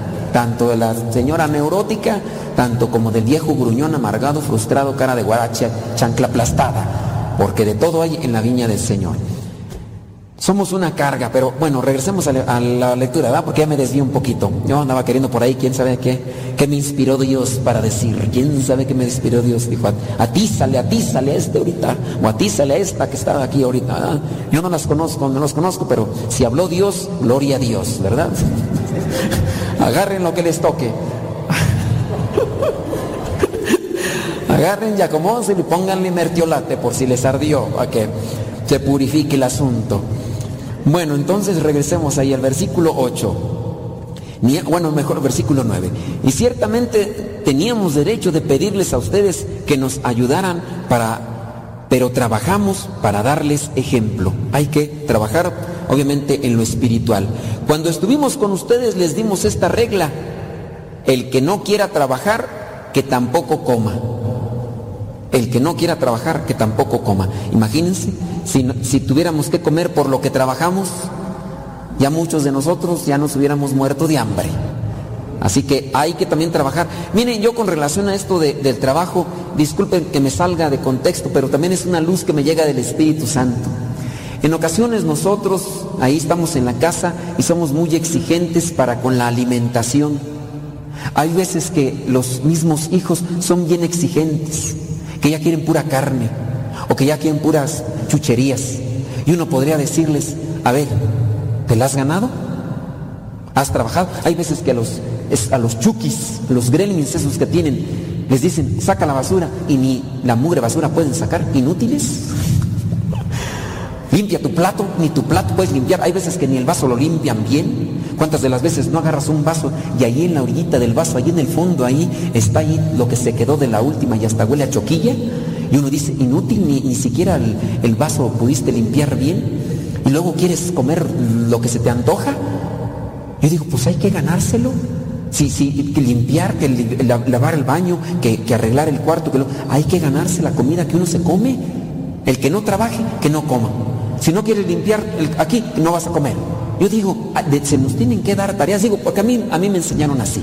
A mí me decían a trabajarle. Es más, yo cuando empecé a trabajar y empecé a ganar mi, dinerito, yo tenía el ejemplo de unos primos. Unos primos me decían que ya cuando empezaban ellos a, a- ganar su dinero, eh, mis, eh, mis tíos les dejaban el dinero y ellos andaban por aquí por allá gastando el dinero que habían trabajado. Y mi mamá me dijo, cuernos, aquí no estás en aquella casa. Cuando vivas en aquella casa de tu tío, vas a hacer lo que ellos hacen. Aquí vives aquí con nosotros. Mochilas, tocho morocho, todo el dinero que me dio, échemelo para acá. Porque mi mamá era la que ahí decía, aquí me va a dar el dinero. Necesita algo, me lo pide. Y si veo que es necesario, se lo doy. Si no es necesario, nada de nada. A mí, a mí, a mí, a mí fue lo que me hicieron. Entonces yo trabajaba la semana completa y, yo, hasta me sentía contento porque ya era una formación que, que me tenían y, y yo iba con el dinero y decía, mamá, aquí está el dinero, ándele. Como decían que estaba muy chiquillo porque yo desde los 8 o 9 años ya andaba en el surco, eh, los patrones de gandallas me decían, pues tú no trabajas como, tú estás chiquillo, te vamos a pagar la mitad del peón, aunque yo hacía lo mismo, porque yo me ponía al tú por tú, dije, a ver, ¿quién masca más? Y órale, y me decían, pero tú estás chiquillo, tú, tú, ya después me pagaron bien, ¿verdad? Pero ya cuando me pagaron así, lo del peón completo, le decía, mamá, ya me pagaron completo, órale. Y ya el fin de semana sí le decía, mamá, mamá, tengo ganas de un refresco. Le hace daño para el riñón, mejor agua. Pero ya después sí me dieron un dinerito, me decía, pues váyase al cine, pues, ¿para qué? Pero regresando me trae el mandado. Y aquí me daba el dinero para el mandado y me daba contadito así los pesos. ¿Qué palomitas ni qué palomitas en el cine? No, nomás iba al cine y como era matiné, entonces yo me quedaba las funciones y me las repetía así, porque dije, pues ya pagué, ¿cómo puedo quedar? Me quedo a la película. Me he hecho otra película, no importa, la misma aunque sea, pero me echaba dos películas. Para que rinda, ¿verdad? Por si no se me, por si me quedé dormido en una, me aprovecho la otra. Pero no estamos hablando de mí, ¿verdad? Estamos hablando de la cuestión del Evangelio, de la palabra que es, el que no trabaje, que no coma. Yo digo, eso hay que también analizarlo ahí, ¿verdad? Porque hay veces que, que no trabajamos, pero sí somos buenos para pedir de comer. Y a veces el que más exige es el que menos hace. El que más critica es el que menos trabaja. Entonces hay que trabajar, pero en este contexto del final de los tiempos, yo hablo de un trabajar espiritual. Hay que trabajar en lo espiritual. Voy a un retiro, reflexiono la palabra, trato de moldear mis temperamentos desordenados, mis pensamientos, mis, situaciones tóxicas. Voy a trabajar en eso, porque va a llegar un día, un día en que vamos a colgar los tenis, criaturas. Un día. Dice ahí en el último versículo, vamos ahí a ver el, el versículo 12 de la segunda carta a los tesalonicenses. Les mandamos y encargamos por la autoridad del Señor Jesucristo que trabajen que trabajen tranquilamente para ganarse la vida. No la vida solamente material, la vida eterna. Tranquilamente, no se desesperen. Es que no puedo quitar es- esta desesperación, es que soy bien bilioso, bien berrinchudo, bien geniudo, bien chismoso, bien argüendero, bien mitotero. Tran- Tranquis, tranquis, tranquis, tranquis, no te desesperes. Es que de qué me sirve, ya tengo tanto tiempo allí en el retiro, ya tengo tanto tiempo allí en la iglesia y nomás no se me quita. A ver, ¿cuántos años tienes? 40. ¿Tú crees que con tres idas al seminario se te va a quitar lo de 40 años de malhumorado, geniudo, berrinchudo, amargado que tienes, cara de chancla aplastada? No, tranquilamente, tranquilamente, o sea, no te desesperes, esperes, pongan todo en manos de Dios, miren, poquito a poquito. Vamos al Evangelio, criaturas, para que no se me duerman. Y ahí en el Evangelio, pues ya encontramos lo que vendría a ser también esta situación de las cosas. Versículo 5 de Lucas 21. Algunos estaban hablando del templo, de la belleza de sus piedras y de las ofrendas votivas que lo adornaban. Jesús dijo, vendrán días en que todo esto que ustedes están viendo no quedará ni una piedra sobre otra, todo será destruido. Lo que somos, un día ya no habrá nada de nosotros. Así estemos muy fuertes y lo que usted con mucha salud y todo, pero un día. No hay que tener miedo a hablar de la, del, del final de nuestros días, pues hay que prepararnos, hay que trabajar todos los días, todos los días tenemos esa oportunidad. Lo, lo malo es que uno se descuida, nos gana la soberbia, nos gana el enojo, eh, nos gana el orgullo y, nos andamos justificando, nos andamos escondiendo, andamos mintiendo. Hay gente que incluso hasta para que le crean eh, anda diciendo eh, la palabra de Dios. Te lo juro por Dios que no estoy haciendo eso nada más para seguir haciendo su pecado y yo digo, ¿qué necesidad? Tarde o temprano, dice Marcos 4:22, no hay nada oculto que no se llegue a conocer, ni nada escondido que no se llegue a descubrir. Un día se va a descubrir. Y hay algunos que se han muerto y de repente les encuentran hijos regados por donde quiera. Ay, Jesús del huerto, y dándose golpes de pecho y reclamándole a todos que porque no se portaban bien cuando era bien hipócrita. Pero bueno, allá con Dios, ¿verdad? Lo que, uno lo que uno debe de hacer es esforzarse todos los días. Y si le hemos regado, un día, dice el Señor, vendrá, vendrá un día en que todo esto que ustedes están viendo no quedará nada. Todo esto que ustedes están viendo, incluyenme, todo esto que ustedes están viendo, esta belleza, dice aquí el Señor, ¿verdad? Todo esto que ustedes, no quedará nada. Hay que cuidarse, sí, pero un día no quedará nada. ¿Qué es lo que va a quedar? Tus acciones buenas, tus palabras buenas, lo que hiciste, una sonrisa, una palabra amable, eh, un esfuerzo por ayudar a los demás, aunque los demás no te agradezcan. Eso es lo que va a quedar. Y eso es lo que queda de los santos. Eso es lo que queda de los santos. Nosotros podemos ver un San Francisco de Asís, un San Martín de Porres, un San Isidro Labrador. Las cosas de los santos, eso es lo que queda. ¿Cuántos de los que se portaron mal, que ya se nos adelantaron, ya ni lo recuerdan, ya ni del aniversario? Ya ni, oye, que, acaba de pasar un año de que se murió fulano de tal, ¿a poco sí? No, ni en cuenta. O sea, hay que trabajar, hay que esforzarse, hay que prepararse. ¿Qué estamos haciendo para prepararnos? Hay que cambiar, hay que, quitar las cosas malas, tóxicas de nuestra vida, porque así como puede llegar la parucía, hay muchos que están anunciando que ya llega el final de los tiempos. No te enfoques tanto en, en el final de los tiempos, prepárate porque a lo mejor ni llega el final de los tiempos y lo primero que va a llegar es el final de tus días. Un día, tarde o temprano, va a llegar. Un día se murió un sacerdote en África, estaba predicando y de repente nomás empezó y se agarró el pecho y ¡zas! Chiras pelas. Bailó las calmadas. En en plena homilía había otro sacerdote que estaba ahí en la consagración y empezó nomás a tambalearse y sácatelas. Y chiras pelas. Ah, hace cuántos años, tres, cuatro, cinco años aquí en la Ciudad de México, un señor entró, de esos que nada más entran para santiguarse, ¿verdad? Buenas tardes.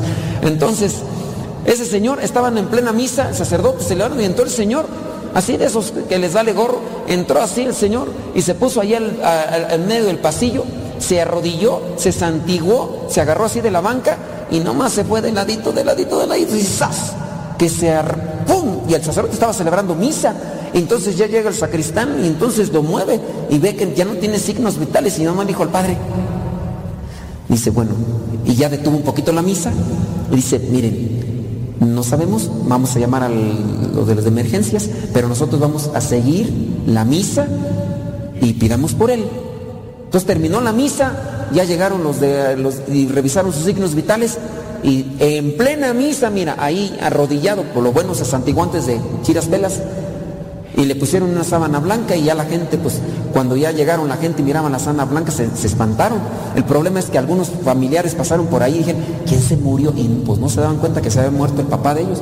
O sea, a todos nos puede pasar. Hace mucho tiempo, cuando yo estaba en el seminario, eh, un- sonó el teléfono de allá y entonces le dicen a uno de los hermanos seminaristas, ¿sabes qué? Pues vente porque tu papá acaba de fallecer. Y el hermano se fue. Ya cuando regresó nos platicó que el papá había entrado a misa, pero no se había pasado hasta el frente a sentarse, si no es como así, algunos de ustedes comprenderán que se sientan hasta allá, hasta en la entrada. Eh, no, este no se había sentado en la entrada, este nomás se había colocado en la entrada de la iglesia, de esos que no entran, ya ves que hay viejillos que no entran, que no se sientan. Entonces el, el Señor estaba ahí en la entrada y en plena misa había una iglesia antigua y de estas de cantera, así, y una cruz en lo alto de esas antiguas, pues no se afloja el bloque de cantera, sácatelas, le pega en plena cholla al Señor y ahí quedó. Y en plena misa, ya nomás le dijeron, padre, fueron y tal, padre celebrando misa, padre, a fulano de tal acaba de caer el bloque y pues ya, ahí quedó. Dice, pues, pidamos por su eterno descanso, es decir, en misa. Aguase porque las viguetas están aflojando, ¿eh? Aguas. Pero yo diría, qué chido, ¿no? Que nos agarre haciendo bien. Porque algunos, ¿te imaginas como aquel viejillo que lo agarraron en un motel arriba del Guayabo y se murió en plena acción? Pecando. y murió. No, no, mejor que nos agarre sentados celebrando misa. No hay que tener miedo. No no hay, que preocuparse de, de, esas cosas, hay que preocuparnos de lo que nos toca hacer y que si nos agarra en el momento ahorita, que nos agarre trabajando y haciendo las cosas buenas. Hay que prepararnos y no hay que... Yo por ahí una vez platicaba con una persona que tiene cáncer y pues yo sé, o sea, y empezamos a hablar de cosas de la muerte. Me dijo, ay, no, no, no, mijito, mijito, no hables de esas cosas porque la invocas. Dije, ahora resulta que se invoca la muerte. Dije, no, no hay que tenerle miedo, hay que prepararse. Mi abuelita, ya estaba grande mi abuelita, había, hacía un mes que había muerto mi abuelito y estaba allí mi abuelita, estaba allí, ya eran las nueve de la noche, mi mamá y mi tía la llevan ahí a la cama y la acuestan, ¿no? Y se pusieron ahí a platicar mientras mi abuelita ya se dormía, porque estaba noche, nueve de la noche. Y entonces eh, mi abuelita en una de esas, mi abuelita no escuchaba, entonces gritaba y le dijo a una de mis, a mi tía, que estaba ahí, mi tía Chole, le dijo, Chole, ponme los zapatos. Y dijo mi tía, ya duérmete, ponme los zapatos, Chole. Y no le hacía caso. Y seguía mi, tía platicando con mi mamá. Chole, que me ponga los zapatos. Y ya mi mamá le dijo a mi tía, dijo, ya, pon los zapatos. Ya, ya agarré los zapatitos, ¿no? Y se los pusieron ahí así. Entonces ya con los zapatitos puestos, y mi abuelita le dijo a mi mamá, acércate, acércate, acércate. Le echó la bendición. Y le dijo a mi tía, acércate, acércate. Le echó la bendición. Y bajó el bracito. Mi abuelita cerró los ojos. A los minutos se nos fue, se nos adelantó, se preparó y se fue con zapatos puestos. Hay que prepararnos y de eso es lo que también nos previene el Señor. Celebramos cumpleaños, sí, hay que celebrarlo, pero no solamente hay que ponernos contentos porque tenemos un año más. Quizá a lo mejor esa alegría a veces viene cuando estamos jóvenes, niños, y, decimos, ay, ya soy grande, ya soy grande, pero cuando ya estamos grandes decimos, ay, cómo no soy niño. Hay que mejor alegrarnos en el día a día. Si es un año más, pues no tanto porque soy más grande, sino alegrarme porque estoy haciendo lo que me toca. Esposo, sea esposo con su esposa, quiérela, ámela, abrácela, eh, detalles, eh, agarren la mano, sálganse a pasear, no, no, no se echen en cara las cosas porque no saben en qué día. Esposa, eh, sea paciente con su esposo, quiéralo, ámelo, agárrelo en la mano. Es más, si, ¿cuántos de los que están aquí, que ya están grandes, eh, ya casados de hace mucho tiempo, no, no se dan besos? Dense un beso, aunque se saquen la placa de la boca, dense un beso. Pues, total, pues, pues sí, o sea, ya no, muchos están casados y nada más recriminándose, reprochándose. Yo digo, qué necesidad, hombre. Eh, a veces uno habla con los matrimonios, sí, que mi viejo, que no sé qué, y el Señor tampoco no se calla, es que mi vieja, es que... Ya, ahorita se refugian en sus niños, los que tienen niños chiquitos, se, enojan los esposos y ahí van con los, con, los niños, ¿no? Ay, hijo, que no sé qué, tu papá, y que no sé cuánto. Al rato no los van a tener a los chukis. Esos kremlins al rato van a crecer y ya no van a estar, nido vacío, y solamente van a cosechar lo que han ido trabajando. Solamente van a cosechar lo que han ido sembrando. Y si durante todo su matrimonio se refugiaron en los hijos y van a estar ahí con sus caras de borracha aplastado, el día que no los tengan, con esa misma cara de fuchi, van a estarse mirando. Y qué feo, qué feo. Imagínate, de por sí estamos feos, ¿a poco no? Nomás fíjense al espejo. De por sí estamos feos y luego todavía amargados y frustrados. Imagínense. Y luego imagínense que, que, que se mueran o que nos muramos de un coraje. Toda así con la cara frustrada, así que feo y, y- y- y- todavía con la cara fruncida de enojo. ¿De qué se murió? De un coraje. Ay, tarugo. Se le rompió la bilis, uh, menso, de veras. Y, luego todo así con la cara frustrada, no imagínate. Si de por sí, así vivos asustamos ahora, imagínate muertos que se ponen más feo y luego con la cara así toda fruncida, enojada, ah, pues, qué ganas van a decir, ni al padre le van a querer abrir la tapa del ataúd para que le eche agua bendita. No, padre, se asusta. Está feo este hombre y desde ahora que quedó muerto quedó peor. Pues ojalá y que no nos pase eso, ¿verdad? Mejor hay que prepararnos porque el día es inminente. De eso es la única seguridad que tenemos, la única seguridad que tenemos es que va a llegar nuestro día. Pero si nos preparamos, que llegue y que nos agarre tranquilos, cumpliendo con lo que Dios quiere y serenos. Si es hoy, mañana, pero que me agarre trabajando. Que el Señor nos ayude para entender la palabra y para vivirla.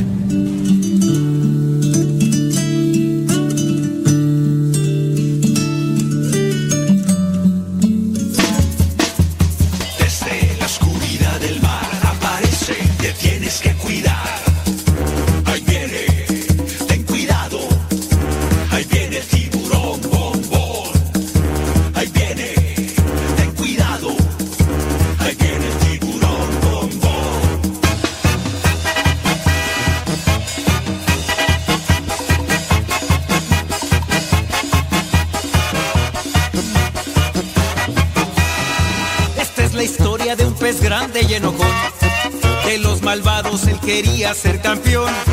A los otros peces perseguía sin razón. No lo querían por ser malo y muy grosero. Pesado y muy sangrón. Pero en el fondo de su pobre corazón, él se sentía triste, solo y sin amor.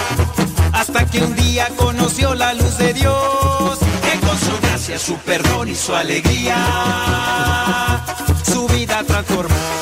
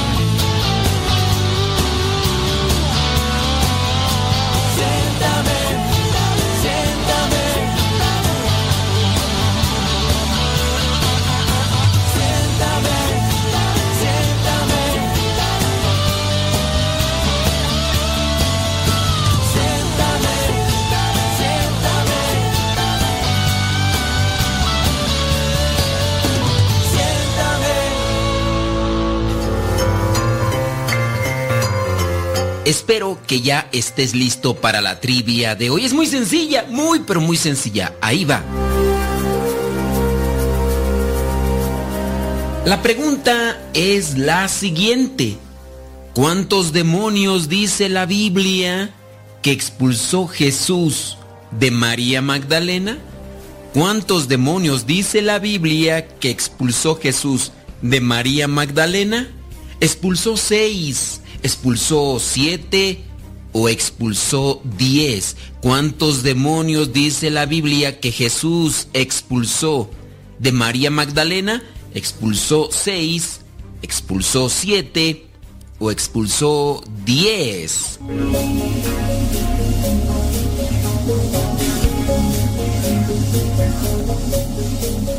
Si tu respuesta fueron seis, déjame decirte que te equivocaste. Pesar de que el número 6 tiene un significado de imperfección en la Biblia y que incluso 6, 6, 6, que se dice es el número de la bestia, es imperfección total. Eso significa el 666. El número 7 es perfección. El número 6, imperfección. Pero si dijiste que fueron 10, entonces tampoco le atinaste. No fueron ni 6 ni fueron 10 los demonios que Jesús expulsó de María Magdalena. Fueron 7. Y tú vas a preguntar, pero ¿por qué 7 si 7 es perfección, es totalidad? Pues por eso, porque se dice que había muchos. Estaba una legión. ¿Dónde lo podemos comprobar? Vámonos a Lucas capítulo 8, versículo 2, donde dice, como también algunas mujeres que él había curado de espíritus malignos y enfermedades, entre ellas iba María, la llamada Magdalena, de la que habían salido siete demonios. Siete demonios de María Magdalena Jesús expulsó. Pero aquí hay algo que aclarar. Pareciera ser que la película de la pasión de Cristo asocia esta María Magdalena de la cual se expulsaron siete demonios como si fuera la misma María Magdalena que está al pie de la cruz. No hay una evidencia para pensar que eso sucedió. También no hay que relacionar a esta María Magdalena de la que salieron siete demonios con aquella mujer pecadora que lavó los pies de Jesús. No hay ninguna base bíblica para tener presente esto. La ciudad de Magdala, por eso se decía María Magdalena, la ciudad de Magdala, tenía una reputación para la prostitución. Esta información juntada con el hecho de que Lucas menciona a María Magdalena por primera vez, inmediatamente después de su relato de la mujer pecadora que está en Lucas capítulo 7 versículos del 36 al 50. Ha llevado a algunos a igualar a las dos mujeres, pero no hay ninguna evidencia bíblica para apoyar esta idea. María Magdalena no se identifica nunca como una prostituta o una mujer pecadora, a pesar de las representaciones populares que se han hecho de ella.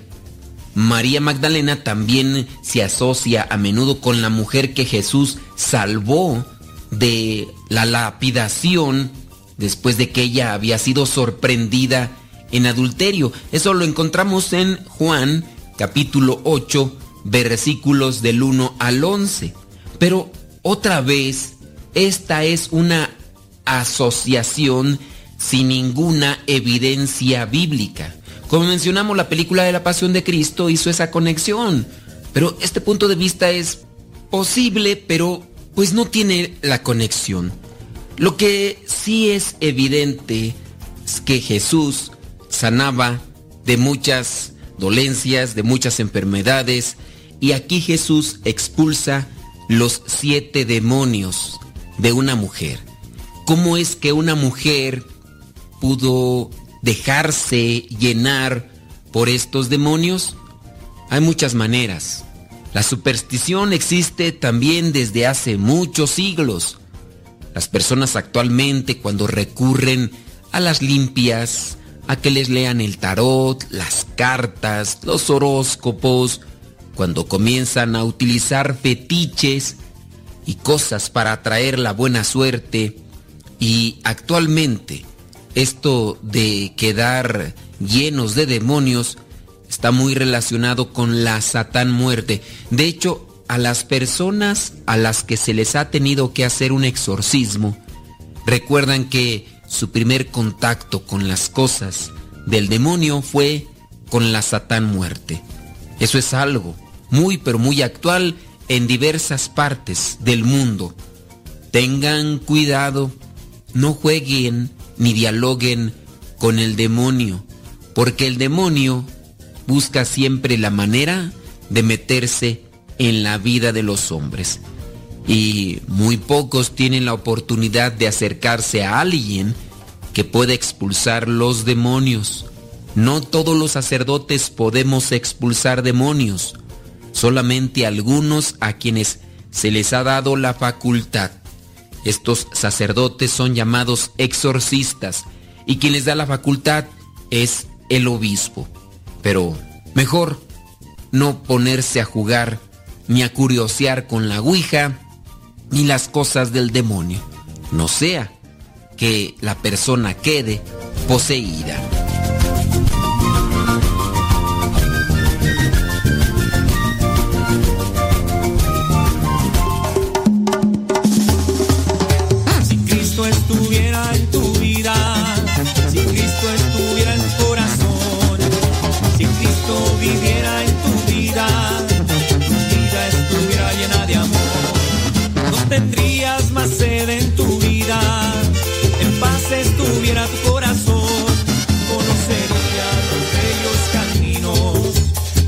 Cristo tiene para vos. Si Cristo viviera en tu vida, si Cristo estuviera en tu corazón, si Cristo viviera en tu vida, tu vida estuviera llena de amor.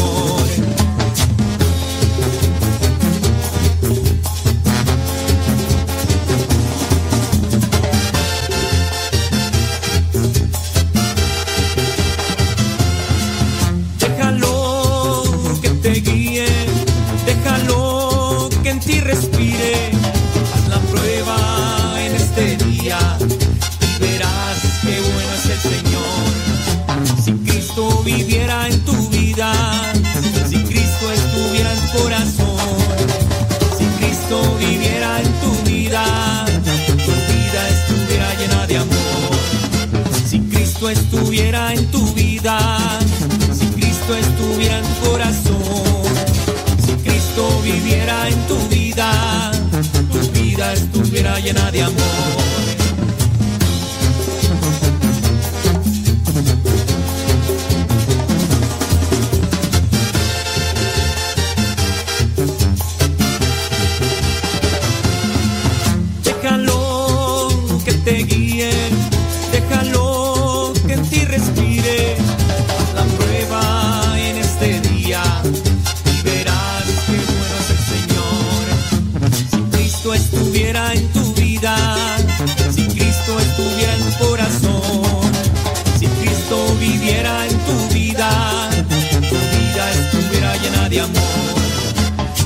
Cristo estuviera en tu vida, si Cristo estuviera en tu corazón, si Cristo viviera en tu vida, tu vida estuviera llena de amor.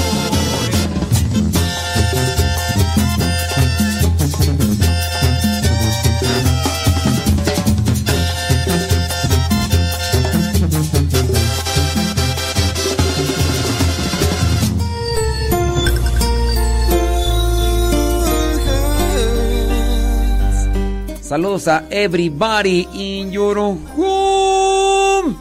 Chamacos y chamacas. Oigan, desde ya, los que tengan ahorita una pregunta, pues, pues pueden hacerla. Vamos a tratarles de responder.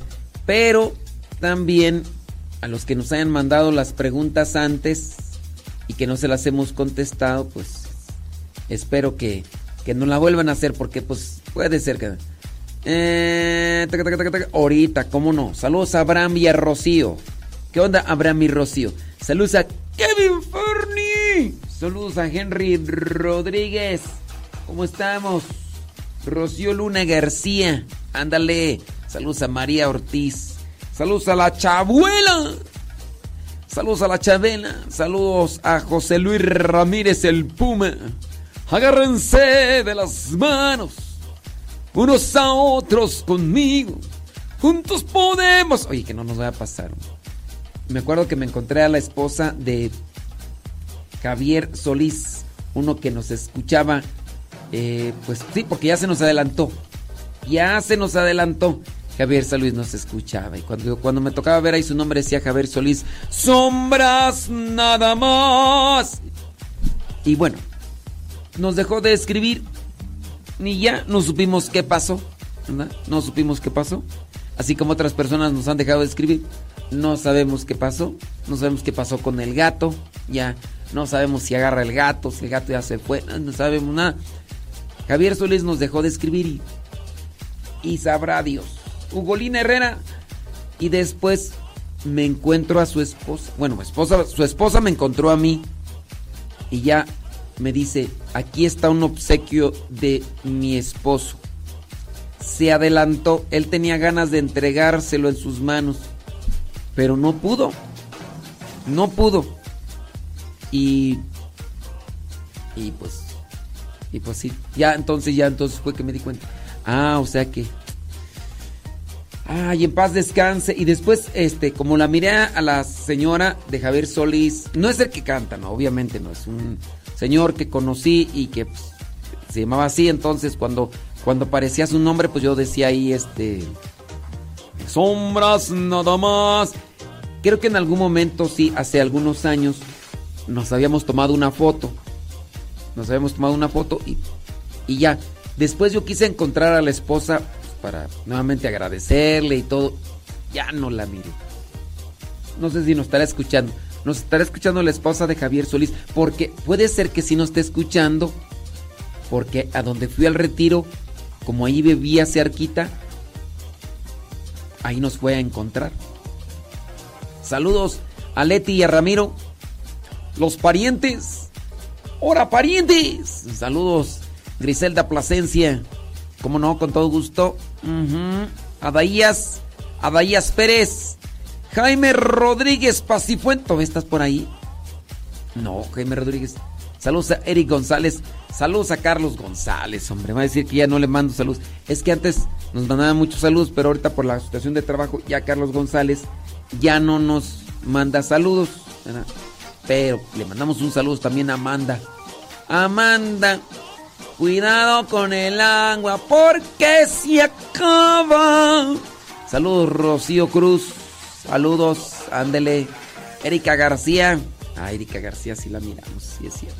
Marta Rosales. Ándele. Saludos a Pérez Laris. Saludos a Mari Gamboa, Laura Sánchez. Ándele. Sí.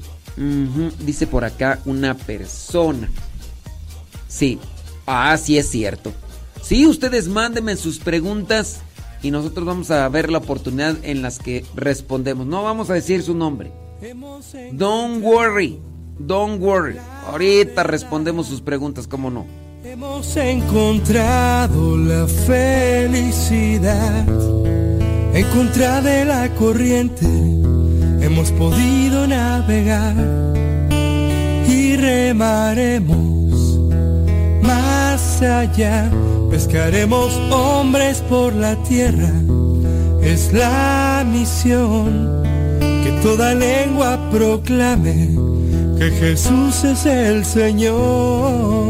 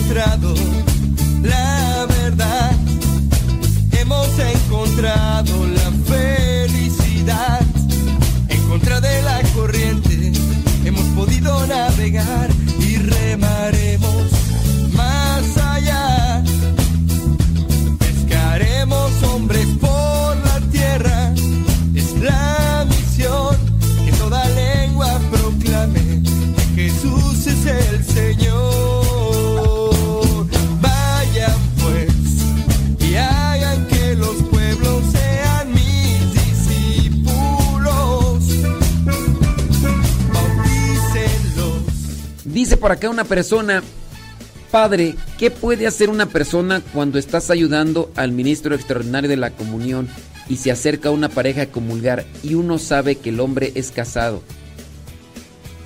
a la iglesia con otra persona? Pues uno muchas veces, mm, este, mira, vamos a, a- a poner la situación así. Quizá tú, tú estás preocupada porque dices, ¿cómo puede ser posible? Lo que necesitamos es estar evangelizando. Aunque hay personas que saben que no pueden comulgar para taparle el ojo al macho, entonces... ¿Qué dice tú por acá? Sí. Una pregunta, ¿qué es la oración colecta en la liturgia?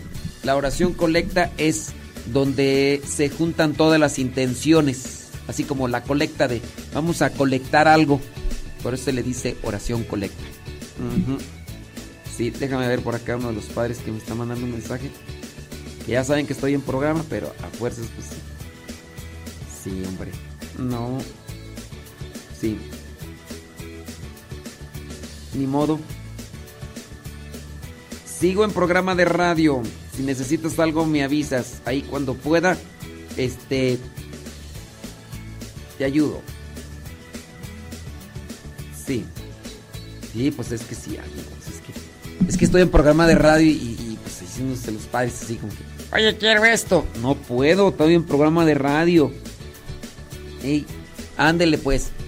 ¿En qué estábamos tú ya? Ah, sí. Dices tú, le ayudas al ministro extraordinario de la comunión y se acerca una persona que dice que está casada. Ok. ¿Qué podemos hacer? Ahí no nos podemos meter en una situación.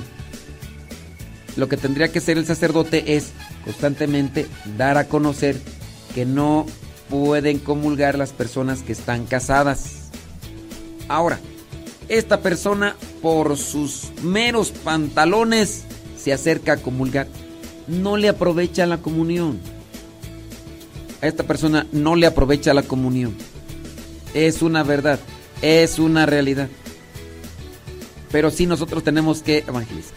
Si tú te acercas, si tú te acercas a comulgar para taparle el ojo al macho, dígase el esposo, dígase la esposa, están en pecado, en pecado, no pueden comulgar. Y dicen, me voy a parar a comulgar para que mi esposa o el esposo no se den cuenta que están en pecado. No les aprovecha esa comunión, criaturas. No les aprovecha. No, no les va a servir. Eh, aquí lo que sucede que consumen su propia condenación. Pero sí hay que evangelizar, ¿no? Dice, cuando las personas están en un grupo parroquial y ya hasta comparten temas y de repente se van y se les habla para saber el motivo e invitarlos de nuevo y la persona se cierra, ¿qué puede hacer uno? Pues nada, oración. Ya que algunas personas dicen que uno tiene que estar hablando, hablándoles constantemente. Y yo respondí que eso ya sería hostigamiento. ¿Usted qué opina? Pues sí. Sí, sí. Si una persona estaba dando, dando temas y de repente se aleja y no sabes por qué. Y entonces tú les hablas y no quieren, pues tampoco hay que estar ahí todos los días, digo.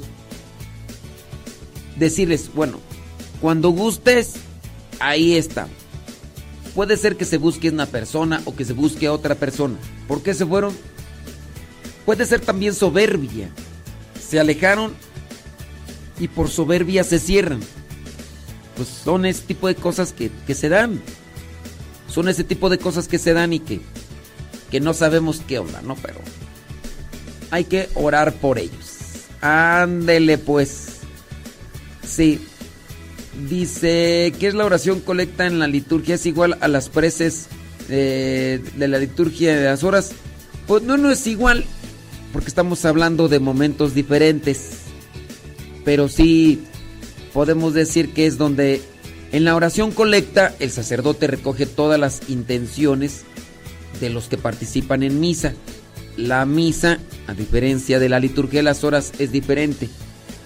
En las preces de la liturgia de las horas se pide por todos y no es que recojamos la, las intenciones de los que están en la misa. En la oración colecta es, Señor, te pedimos y te- nos concedas esto, esto, esto y esto y esto. Y de todos los que estamos aquí participando. Eso vendría a ser la oración colecta diferente a de las preces. Pregunta, yo que tengo cáncer, ¿yo puedo servir en un retiro porque una hermana me llamó y me dijo que yo no puedo servir por mi enfermedad? Dile dile a esa hermana que está más loca que una cabra. Dile que se le botó el tornillo y que no es bueno. ¿Usted qué opina? Yo opino que esa hermana que, que te dijo dice que no nos escucha. No nos escuchas. Híjole, entonces ¿cómo te respondemos si ya, si ya no nos escuchas? Sí. Híjole, entonces ya no te respondo porque pues ya no nos escuchas de todas maneras. bueno, pero pues bueno, ya después ahí escuchas la repetición. Este... No, pero pues el hecho de que estés mm, con cáncer, pues yo sé que estás con cáncer y que estás, pues, pero si puedes servir, esa hermana, ¿por qué te dice que no puedes servir? Está mal de la cholla, dile que se le ha rayado el disco. Se le ha rayado el disco. Dice por acá otra persona, dice, tengo una situación algo complicada, pero me gustaría platicar con usted para que me pueda guiar. Dígame cómo lo puedo contactar. Sacar alguna cita con... No, traes puro sueño. traes puro sueño. Sí. No, no, no. Yo te recomendaría, mira, yo sé, a lo mejor, voy a plantearlo así. A lo mejor ustedes quieren platicar conmigo. Pero también busquen a otros sacerdotes. Puede ser que conmigo tengan más contacto que con otros sacerdotes y por eso sientan más confianza. Estamos muy lejos. Estamos muy lejos.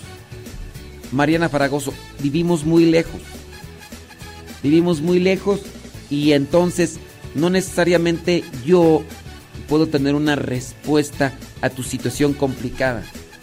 Yo te invitaría a que busques a tus sacerdotes y le digas, Padre, ¿podría orientarme? Ayúdeme con esto. O buscar por ahí a otro sacerdote.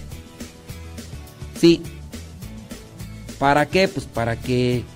pues para que puedan estar bien. Sí. Sí, es que a lo mejor ustedes me escuchan a mí, me, me ven cercano por lo del programa, van a decir, ay, yo.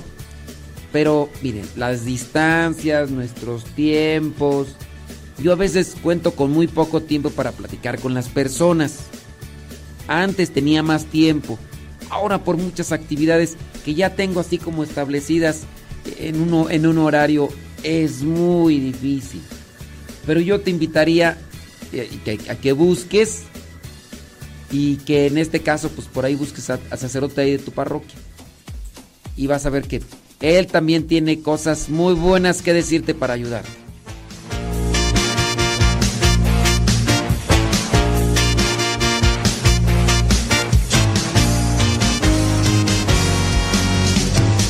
Ese tesoro que llevo en mí, ese tesoro viene de ti.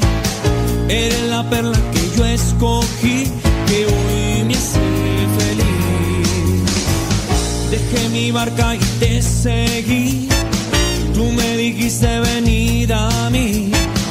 Un pescador de hombres soy de ti y así quiero morir.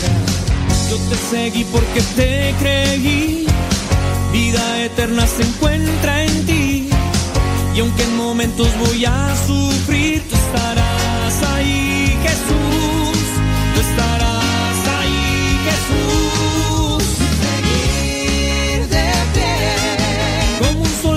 que te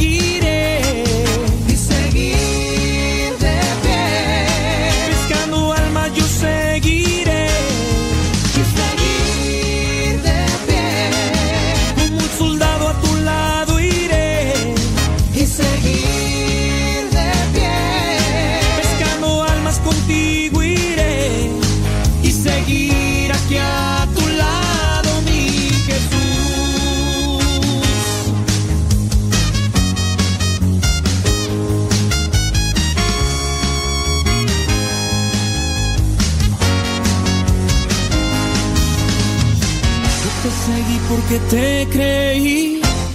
Vida eterna se encuentra en ti. Y aunque en momentos voy a sufrir, tú estarás ahí, Jesús. Tú estarás ahí, Jesús.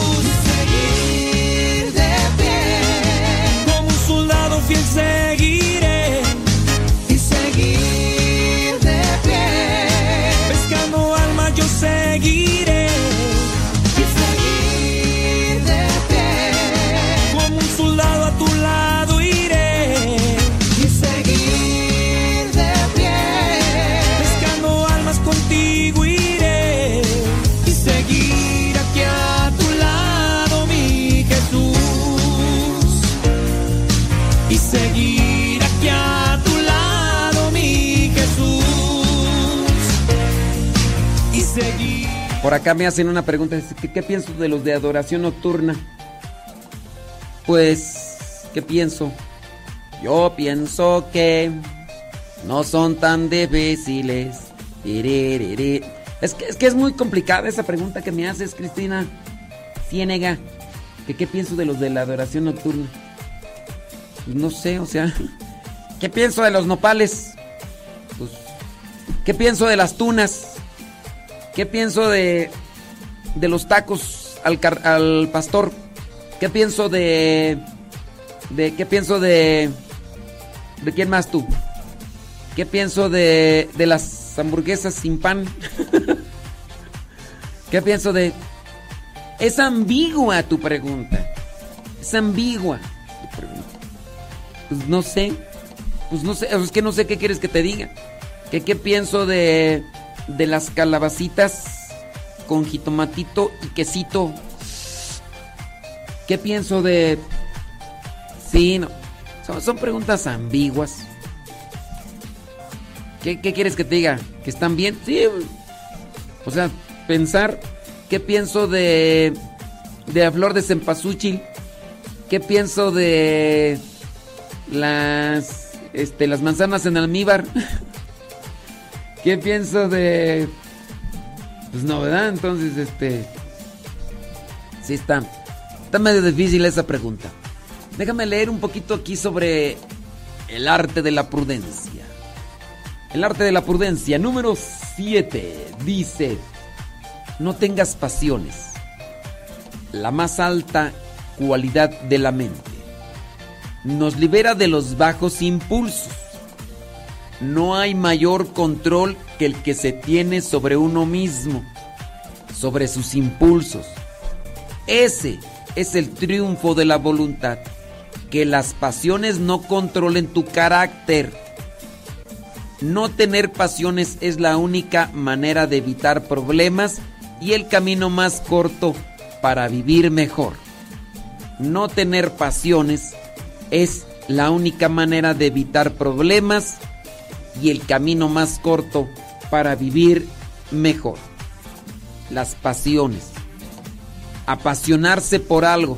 Apasionarse por algo puede hacernos esclavos o dependientes. Apasionarse por algo puede hacernos esclavos o dependientes. Ahora, podría ser que nuestra pasión, nuestro deseo siempre esté en Dios, querer conocer su voluntad de Dios y ejecutar. Esa es otra cosa. Es como el pez en el agua. Pero en ocasiones uno puede desviarse. Y hablando, dice, del control de las pasiones sobre uno mismo, dice, cuando uno tiene el control de las pasiones o de los impulsos, uno puede tener el triunfo de la voluntad. Cuando vienen las personas y me dicen que tienen dependencias, que tienen adicciones, yo les invito para que trabajen en los impulsos. Digamos que la persona tiene adicción al celular, tiene adicción a las cosas sucias que hay, hay muchas veces ahí en el internet, que tiene adicción a la lujuria, al alcohol, a la droga. Yo les invito a hacer trabajos de liberación en pequeñas cosas. Incluso señoras que pueden decir, dice padre, yo Yo soy bien desesperada, bien enojona. Vaya controlando sus impulsos. Yo conozco por ahí una persona, una señora, bien enojona.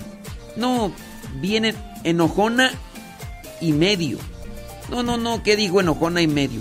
Enojona y traigo para llevar. No, no, no, ¿qué digo enojona y traigo para llevar? Enojona, traigo para llevar y para repartir. Ande pues. Y yo le he dicho a la persona, tiene que sacrificarse.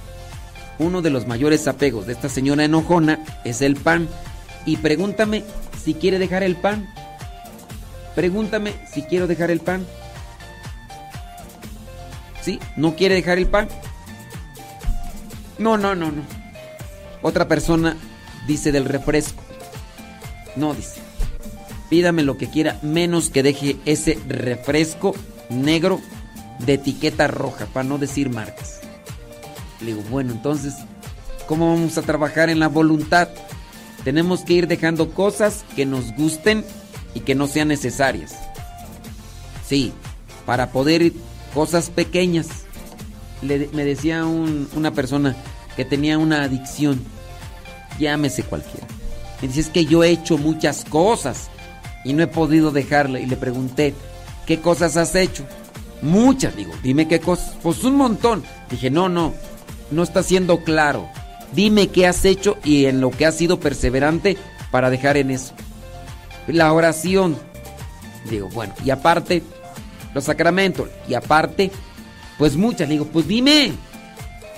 Dije, yo creo que no has sido ni perseverante y no has buscado otras cuestiones para decirme que has dejado esto. Y entonces pues ya salió ahí. Dice, no, pues es que así como tal no, no he hecho parte de la oración. Y digo, trabaja con los impulsos. Vas a comer. El, el muchacho que me platicaba de esta adicción está eh, esponjosito. Le dije, bájale a la comida. En vez de comer este plato, vas a comer la mitad. Ay, pero es que tengo hambre. Ahí está. Castiga tu cuerpo.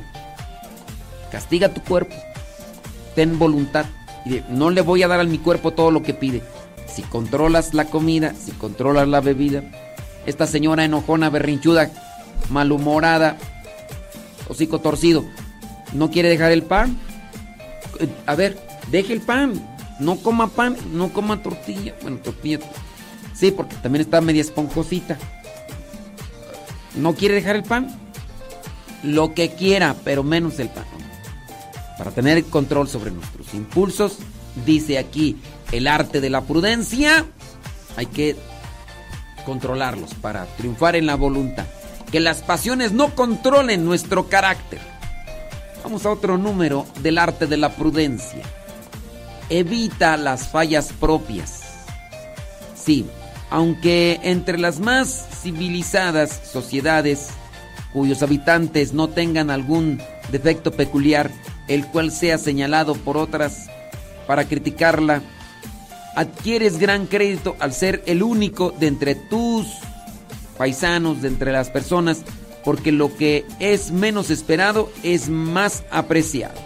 Lo que es menos esperado es más apreciado. Cuida de deshacerte de los defectos propios de un oficio o de la edad. Cuida, busca, sácalos. Entonces, si quieres cambiar un mal social, cambia el mal personal. Si quieres cambiar un mal social, cambia el mal personal. Que nosotros seamos los primeros en hacer un cambio desde nosotros para con los demás. Es un trabajo. Siguiente reflexión aquí en el arte de la prudencia. La primera es para esta vida, la segunda para la otra.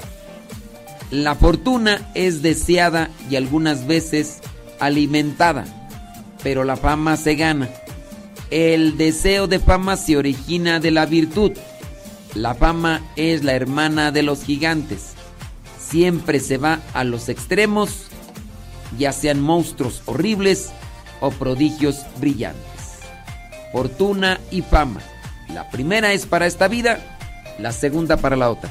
Cuando hablamos de fama no hablamos de la que ofrece el mundo para los artistas. Hablamos de lo que se dice bien de una persona. Tener buen testimonio. Sí, hay que tener buen testimonio. En la medida en que vamos haciendo del buen testimonio, nos vamos ayudando en esta vida porque vivimos serenos morenos y a su vez nos va ayudando para la eternidad. ¿Cómo te quedó el ojo? Tirante o flojo.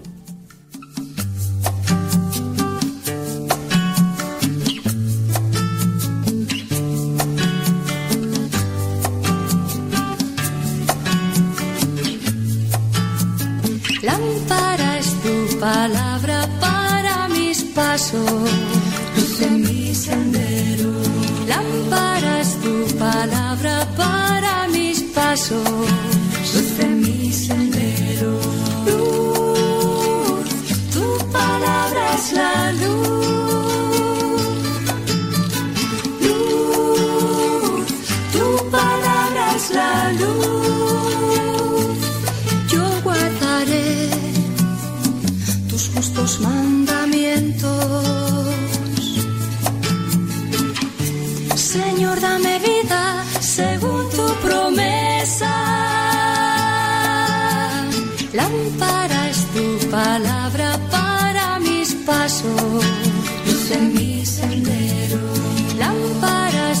Palabra para mis pasos, luz en mi sendero. Luz, tu palabra es la luz. Luz, tu palabra es la luz. Mi vida, Señor, está siempre en peligro.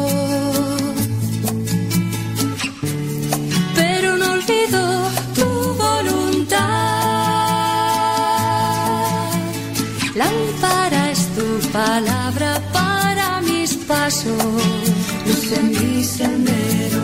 Lámpara es tu palabra para mis pasos,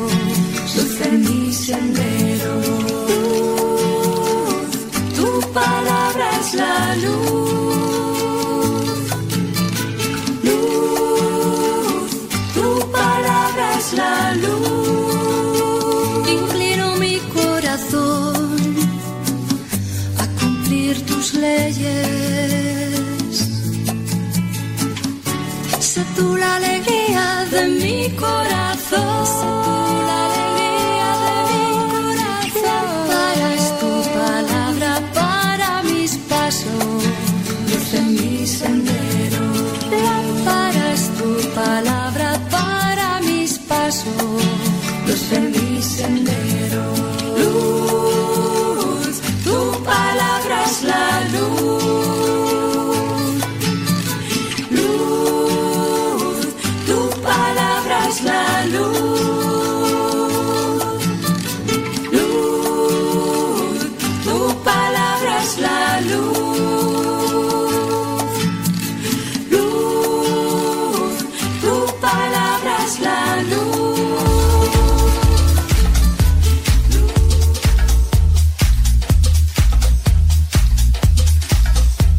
Gracias por sus comentarios, de verdad se los agradezco un montón. No, no, no. Dice por acá eh, María Pragoso.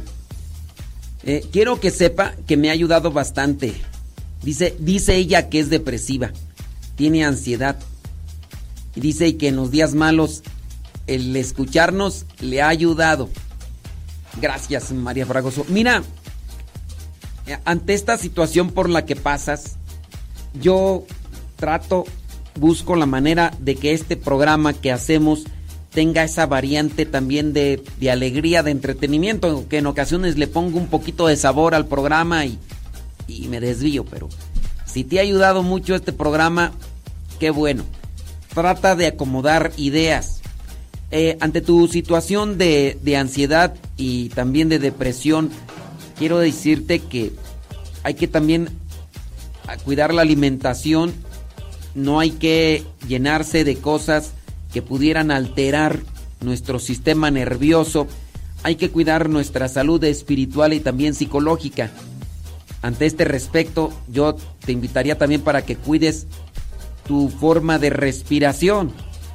La forma de respiración que va en esta línea de respirar profundamente y después eh, retenerlo un poco y sacarlo. Eso hacerlo durante 15 o 20 minutos ayuda mucho en el cansancio. Cuando nos sentamos cansados, fatigados, agobiados, estresados, es más, enojados. Yo decía ese ratito de una señora que conozco que es bien berrinchuda, biliosa, voluble, geniuda. Yo le he dado estas recomendaciones, pero como también es bien gallona, bien este manipuladora y controladora, dice, a mí usted no me va a andar mandando. A mí usted no me va a andar diciendo oraciones. A mí, porque así es. Ya qué más podemos hacer. Eso sí, le echa la culpa a todos los demás. La culpa la tienen sus hijos, la, la culpa la tiene el viejo, la culpa la tienen los padres, la culpa la tiene todo el mundo. Ella es una blanca palomita, pero ahí es su postura. Y yo le, le he dicho, mire, cuando a usted le esté llegando el enojo, la desesperación, tiene que aprender a respirar, respire para que se controle, oxigene su sangre, se tranquilice y todo, pero no. Dice, a mí usted no me estar diciendo ni cómo respirar, ahora resulta que... Que dice, si ya con mi viejo tengo bastante, ahora que usted venga que me quieran... Digo, bueno, pues, cada quien. Pero sí, ¿estás cansado? ¿Quieres descansar? Respira profundamente. Hazlo 15, 20 minutos. Pon un cronómetro. Y pon así. Eh, Oxigenas la sangre. Oxigenas la sangre y también el, cuerpo también se relaja. Y al relajarse, descansas. Tienes problemas de ansiedad, tienes problemas de depresión, de tristeza. Haz eso. Y si no los tienes, si tú no eres depresivo, si tú no tienes ansiedad, si tú no eres corajudo, berrinchudo, yo te invito de todas maneras a hacerlo. Con eso le estamos dando un plus a nuestro cuerpo, a nuestro organismo. Yo ahí te lo dejo como recomendación. Y ya si, si lo practicas y todo, vas a ver que te va a ayudar. Mm, mm. Oye, traigo por ahí un tema. No hay que tomarse todo tan a pecho. No hay que tomarse todo tan a pecho. ¿A qué me refiero con esto? Que somos aprensivos. El problema de tomarse todo tan a pecho o con excesiva seriedad se relaciona con la actitud de una persona hacia la vida y las situaciones muy posesiva. Sí. Eh, esta, esta forma de decir a pecho puede ser lo que es una forma de decir lo llevo aquí conmigo, al pecho. Es una persona que, que con mucha intensidad, eh, y, con mucha preocupación y digo, hay cosas que no se deben hacer. ¿Qué es lo que resulta de tomarse todas las cosas tan a pecho? Resulta lo que ya estábamos aquí comentando. Estrés, ansiedad. Cuando una persona se toma todo de más, todo, no quiere decir que hay que ser superficiales. Cuando una persona toma todo tan a pecho o toma todo en serio, puede experimentar estos síntomas o estas situaciones de estrés, ansiedad. Y, pues que no es, no es saludable. No es saludable. Veamos, por ejemplo, el caso de una persona.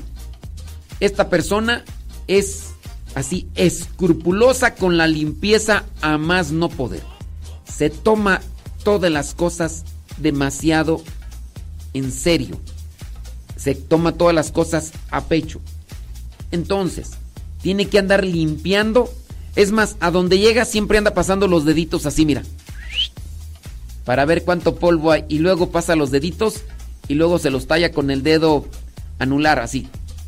Mm, y ya, nomás, nomás cierra así la, la, la, la boca. mm, mm.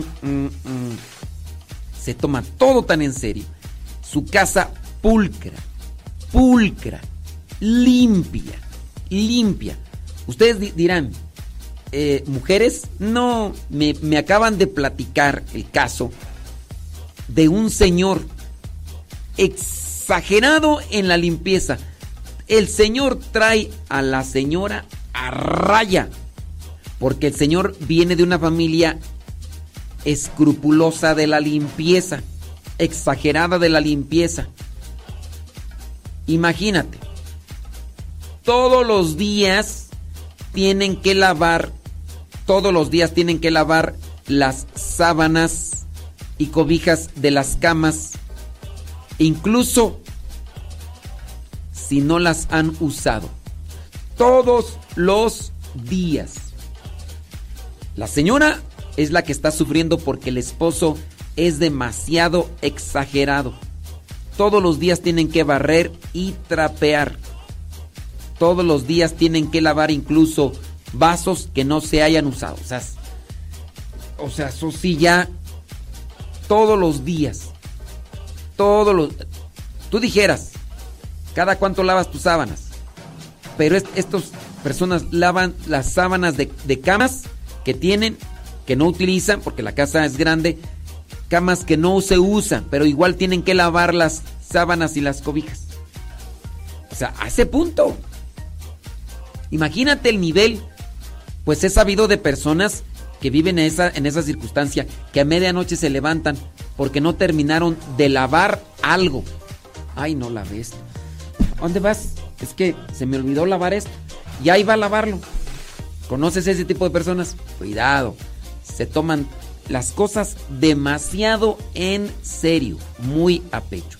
Vienen entonces problemas de ansiedad, de estrés y demás. Dificultad para relajarse. Tomarse todo demasiado en serio puede hacer que sea difícil para alguien relajarse y disfrutar de la vida. Esas personas no disfrutan de la vida. Siempre andan corriendo para allá, para acá, para acá, para acá. Y también andan cuidando la vida de los demás. Ay, no, mira, qué fulano tal, qué, ay, no, qué tocho. Ay, qué, qué hediondo, qué, qué puerco, qué marrano, qué cochino. Andan señalando. Conozco una señora, aunque ya se confesó. Una señora que ya se confesó, que dice que su escrúpulo de limpieza y de acomodar las cosas llegó a tanto, ¿verdad? Un saludo a la señora que me compartió esa. Dijo que llegó a misa y vio mal acomodado el mantel. Ella sabe quién es, yo no he dicho quién es, ¿verdad? Ella sabe quién es. Y siempre que, que lo digo, dice, ah, ya está hablando de mí. Pues ni modo, ¿para qué me lo decían? Que dice que llegó a misa y que estaba el mantel mal acomodado, el del altar. Y que se la pasó criticando el mal acomodo del altar. Pero que cuando se dio cuenta ya se había terminado la misa y que no había puesto atención. Fíjate. Dificultad para relajarse. Dificultad para disfrutar de la vida. Constantemente se sienten estas personas así, las que se toman todo tan a pecho. Constantemente se sienten presionados por la necesidad de querer controlar todo. Imagínate. Ahora, ¿qué pasa cuando te tomas todas las cosas tan a pecho y que vives así? Tienes problemas para relacionarte con los demás. Tienes problemas, tienes mucho agotamiento emocional. Siempre estás pensando en esto, en aquello, en lo demás. Y, qué bárbaro. Entonces, es algo que se debe tratar, ¿eh? De manera espiritual. Sí. Hay que identificar las preocupaciones. Hay que tratar de pedir ayuda, establecer límites, no importa. Eh, hay que desafiar esos pensamientos negativos. Hay que buscar momentos para relajarse. No sé. Tienen que también trabajar mucho, pero mucho en lo espiritual.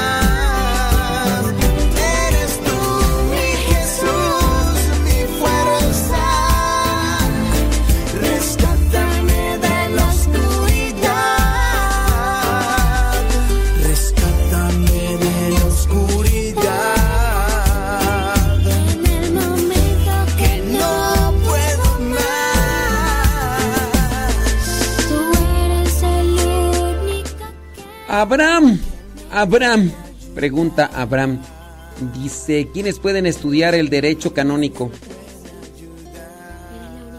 Este, pues, quien quiera. Saludos a Doña Chuy.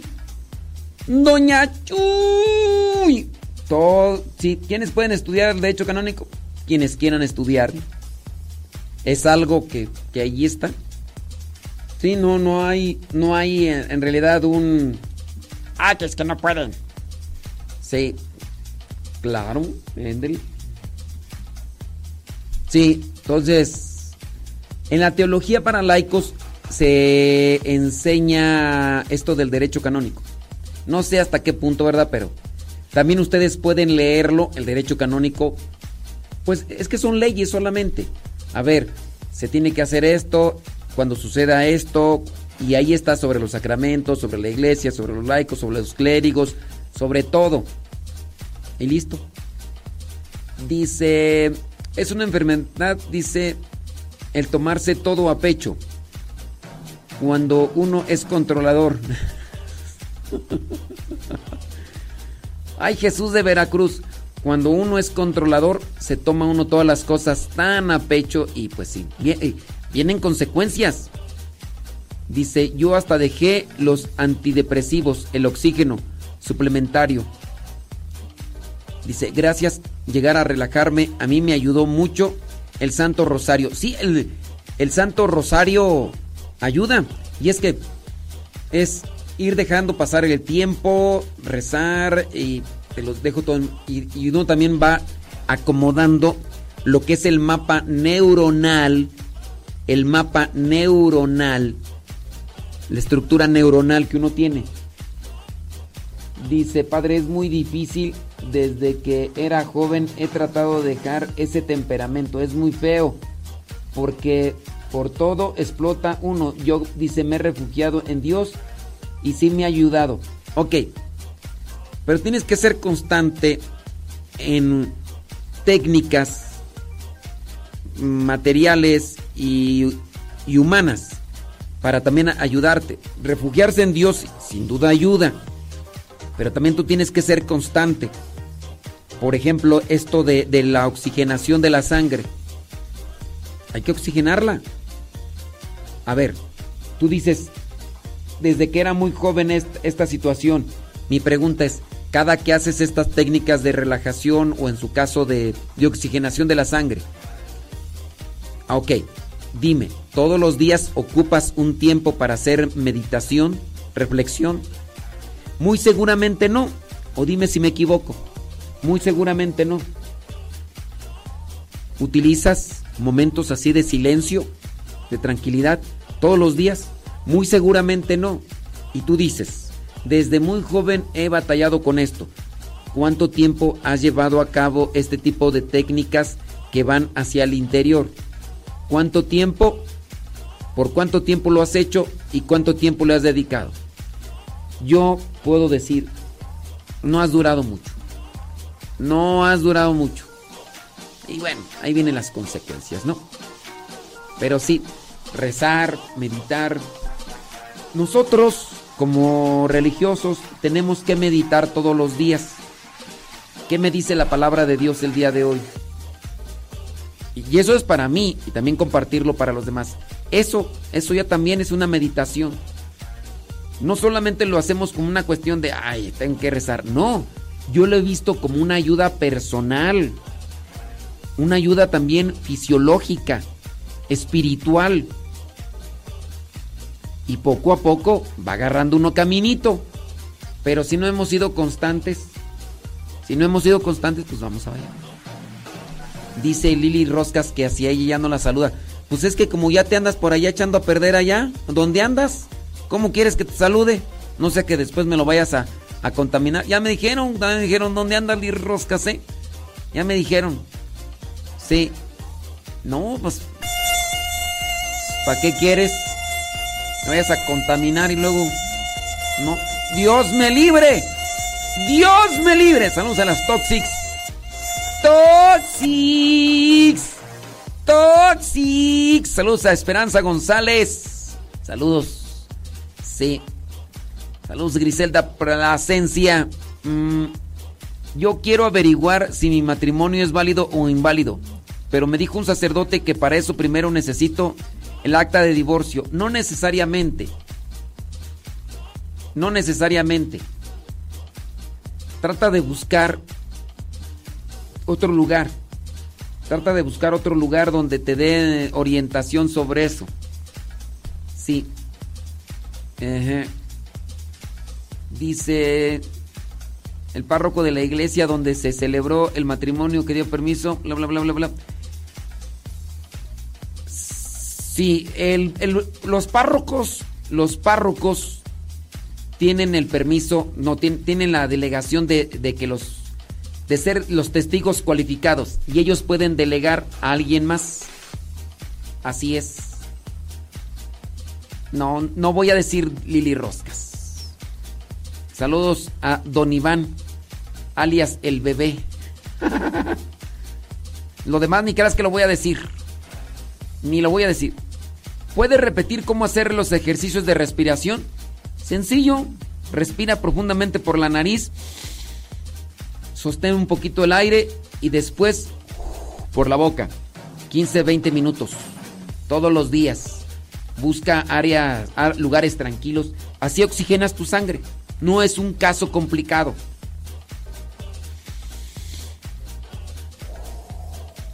Retienes un poquito. Ya. Amén Jesús. Saludos a Rafa Solís. El Sombras. Sombras nada más.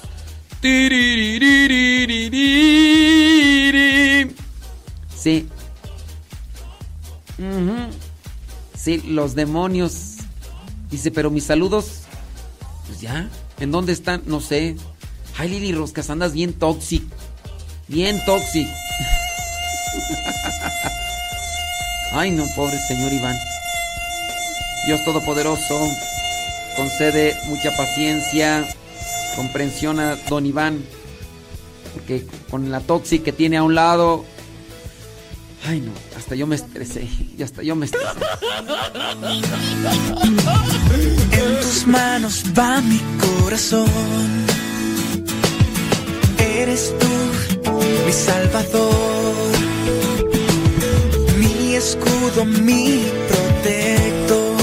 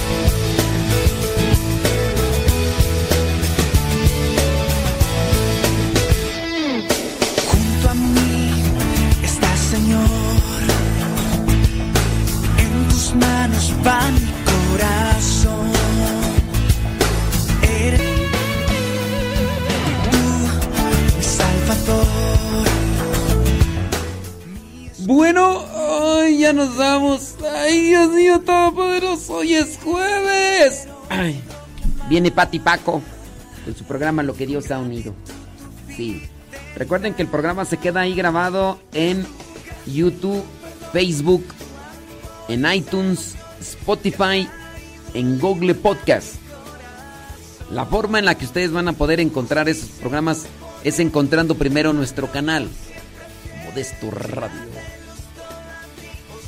Efectivamente, Modesto Radio en Spotify, en iTunes, en YouTube, en Facebook. ¿Tienes Spotify? Busca Modesto Radio. ¿Tienes iTunes? Busca Modesto Radio. ¿Tienes Google Podcast? Busca Modesto Radio. ¿Tienes YouTube? Busca Modesto Radio. Y ahí van a estar los programas. Tú puedes descargarlos de Spotify, de iTunes y de las otras aplicaciones. Y cuando no tengas internet, nos escuchas. Así.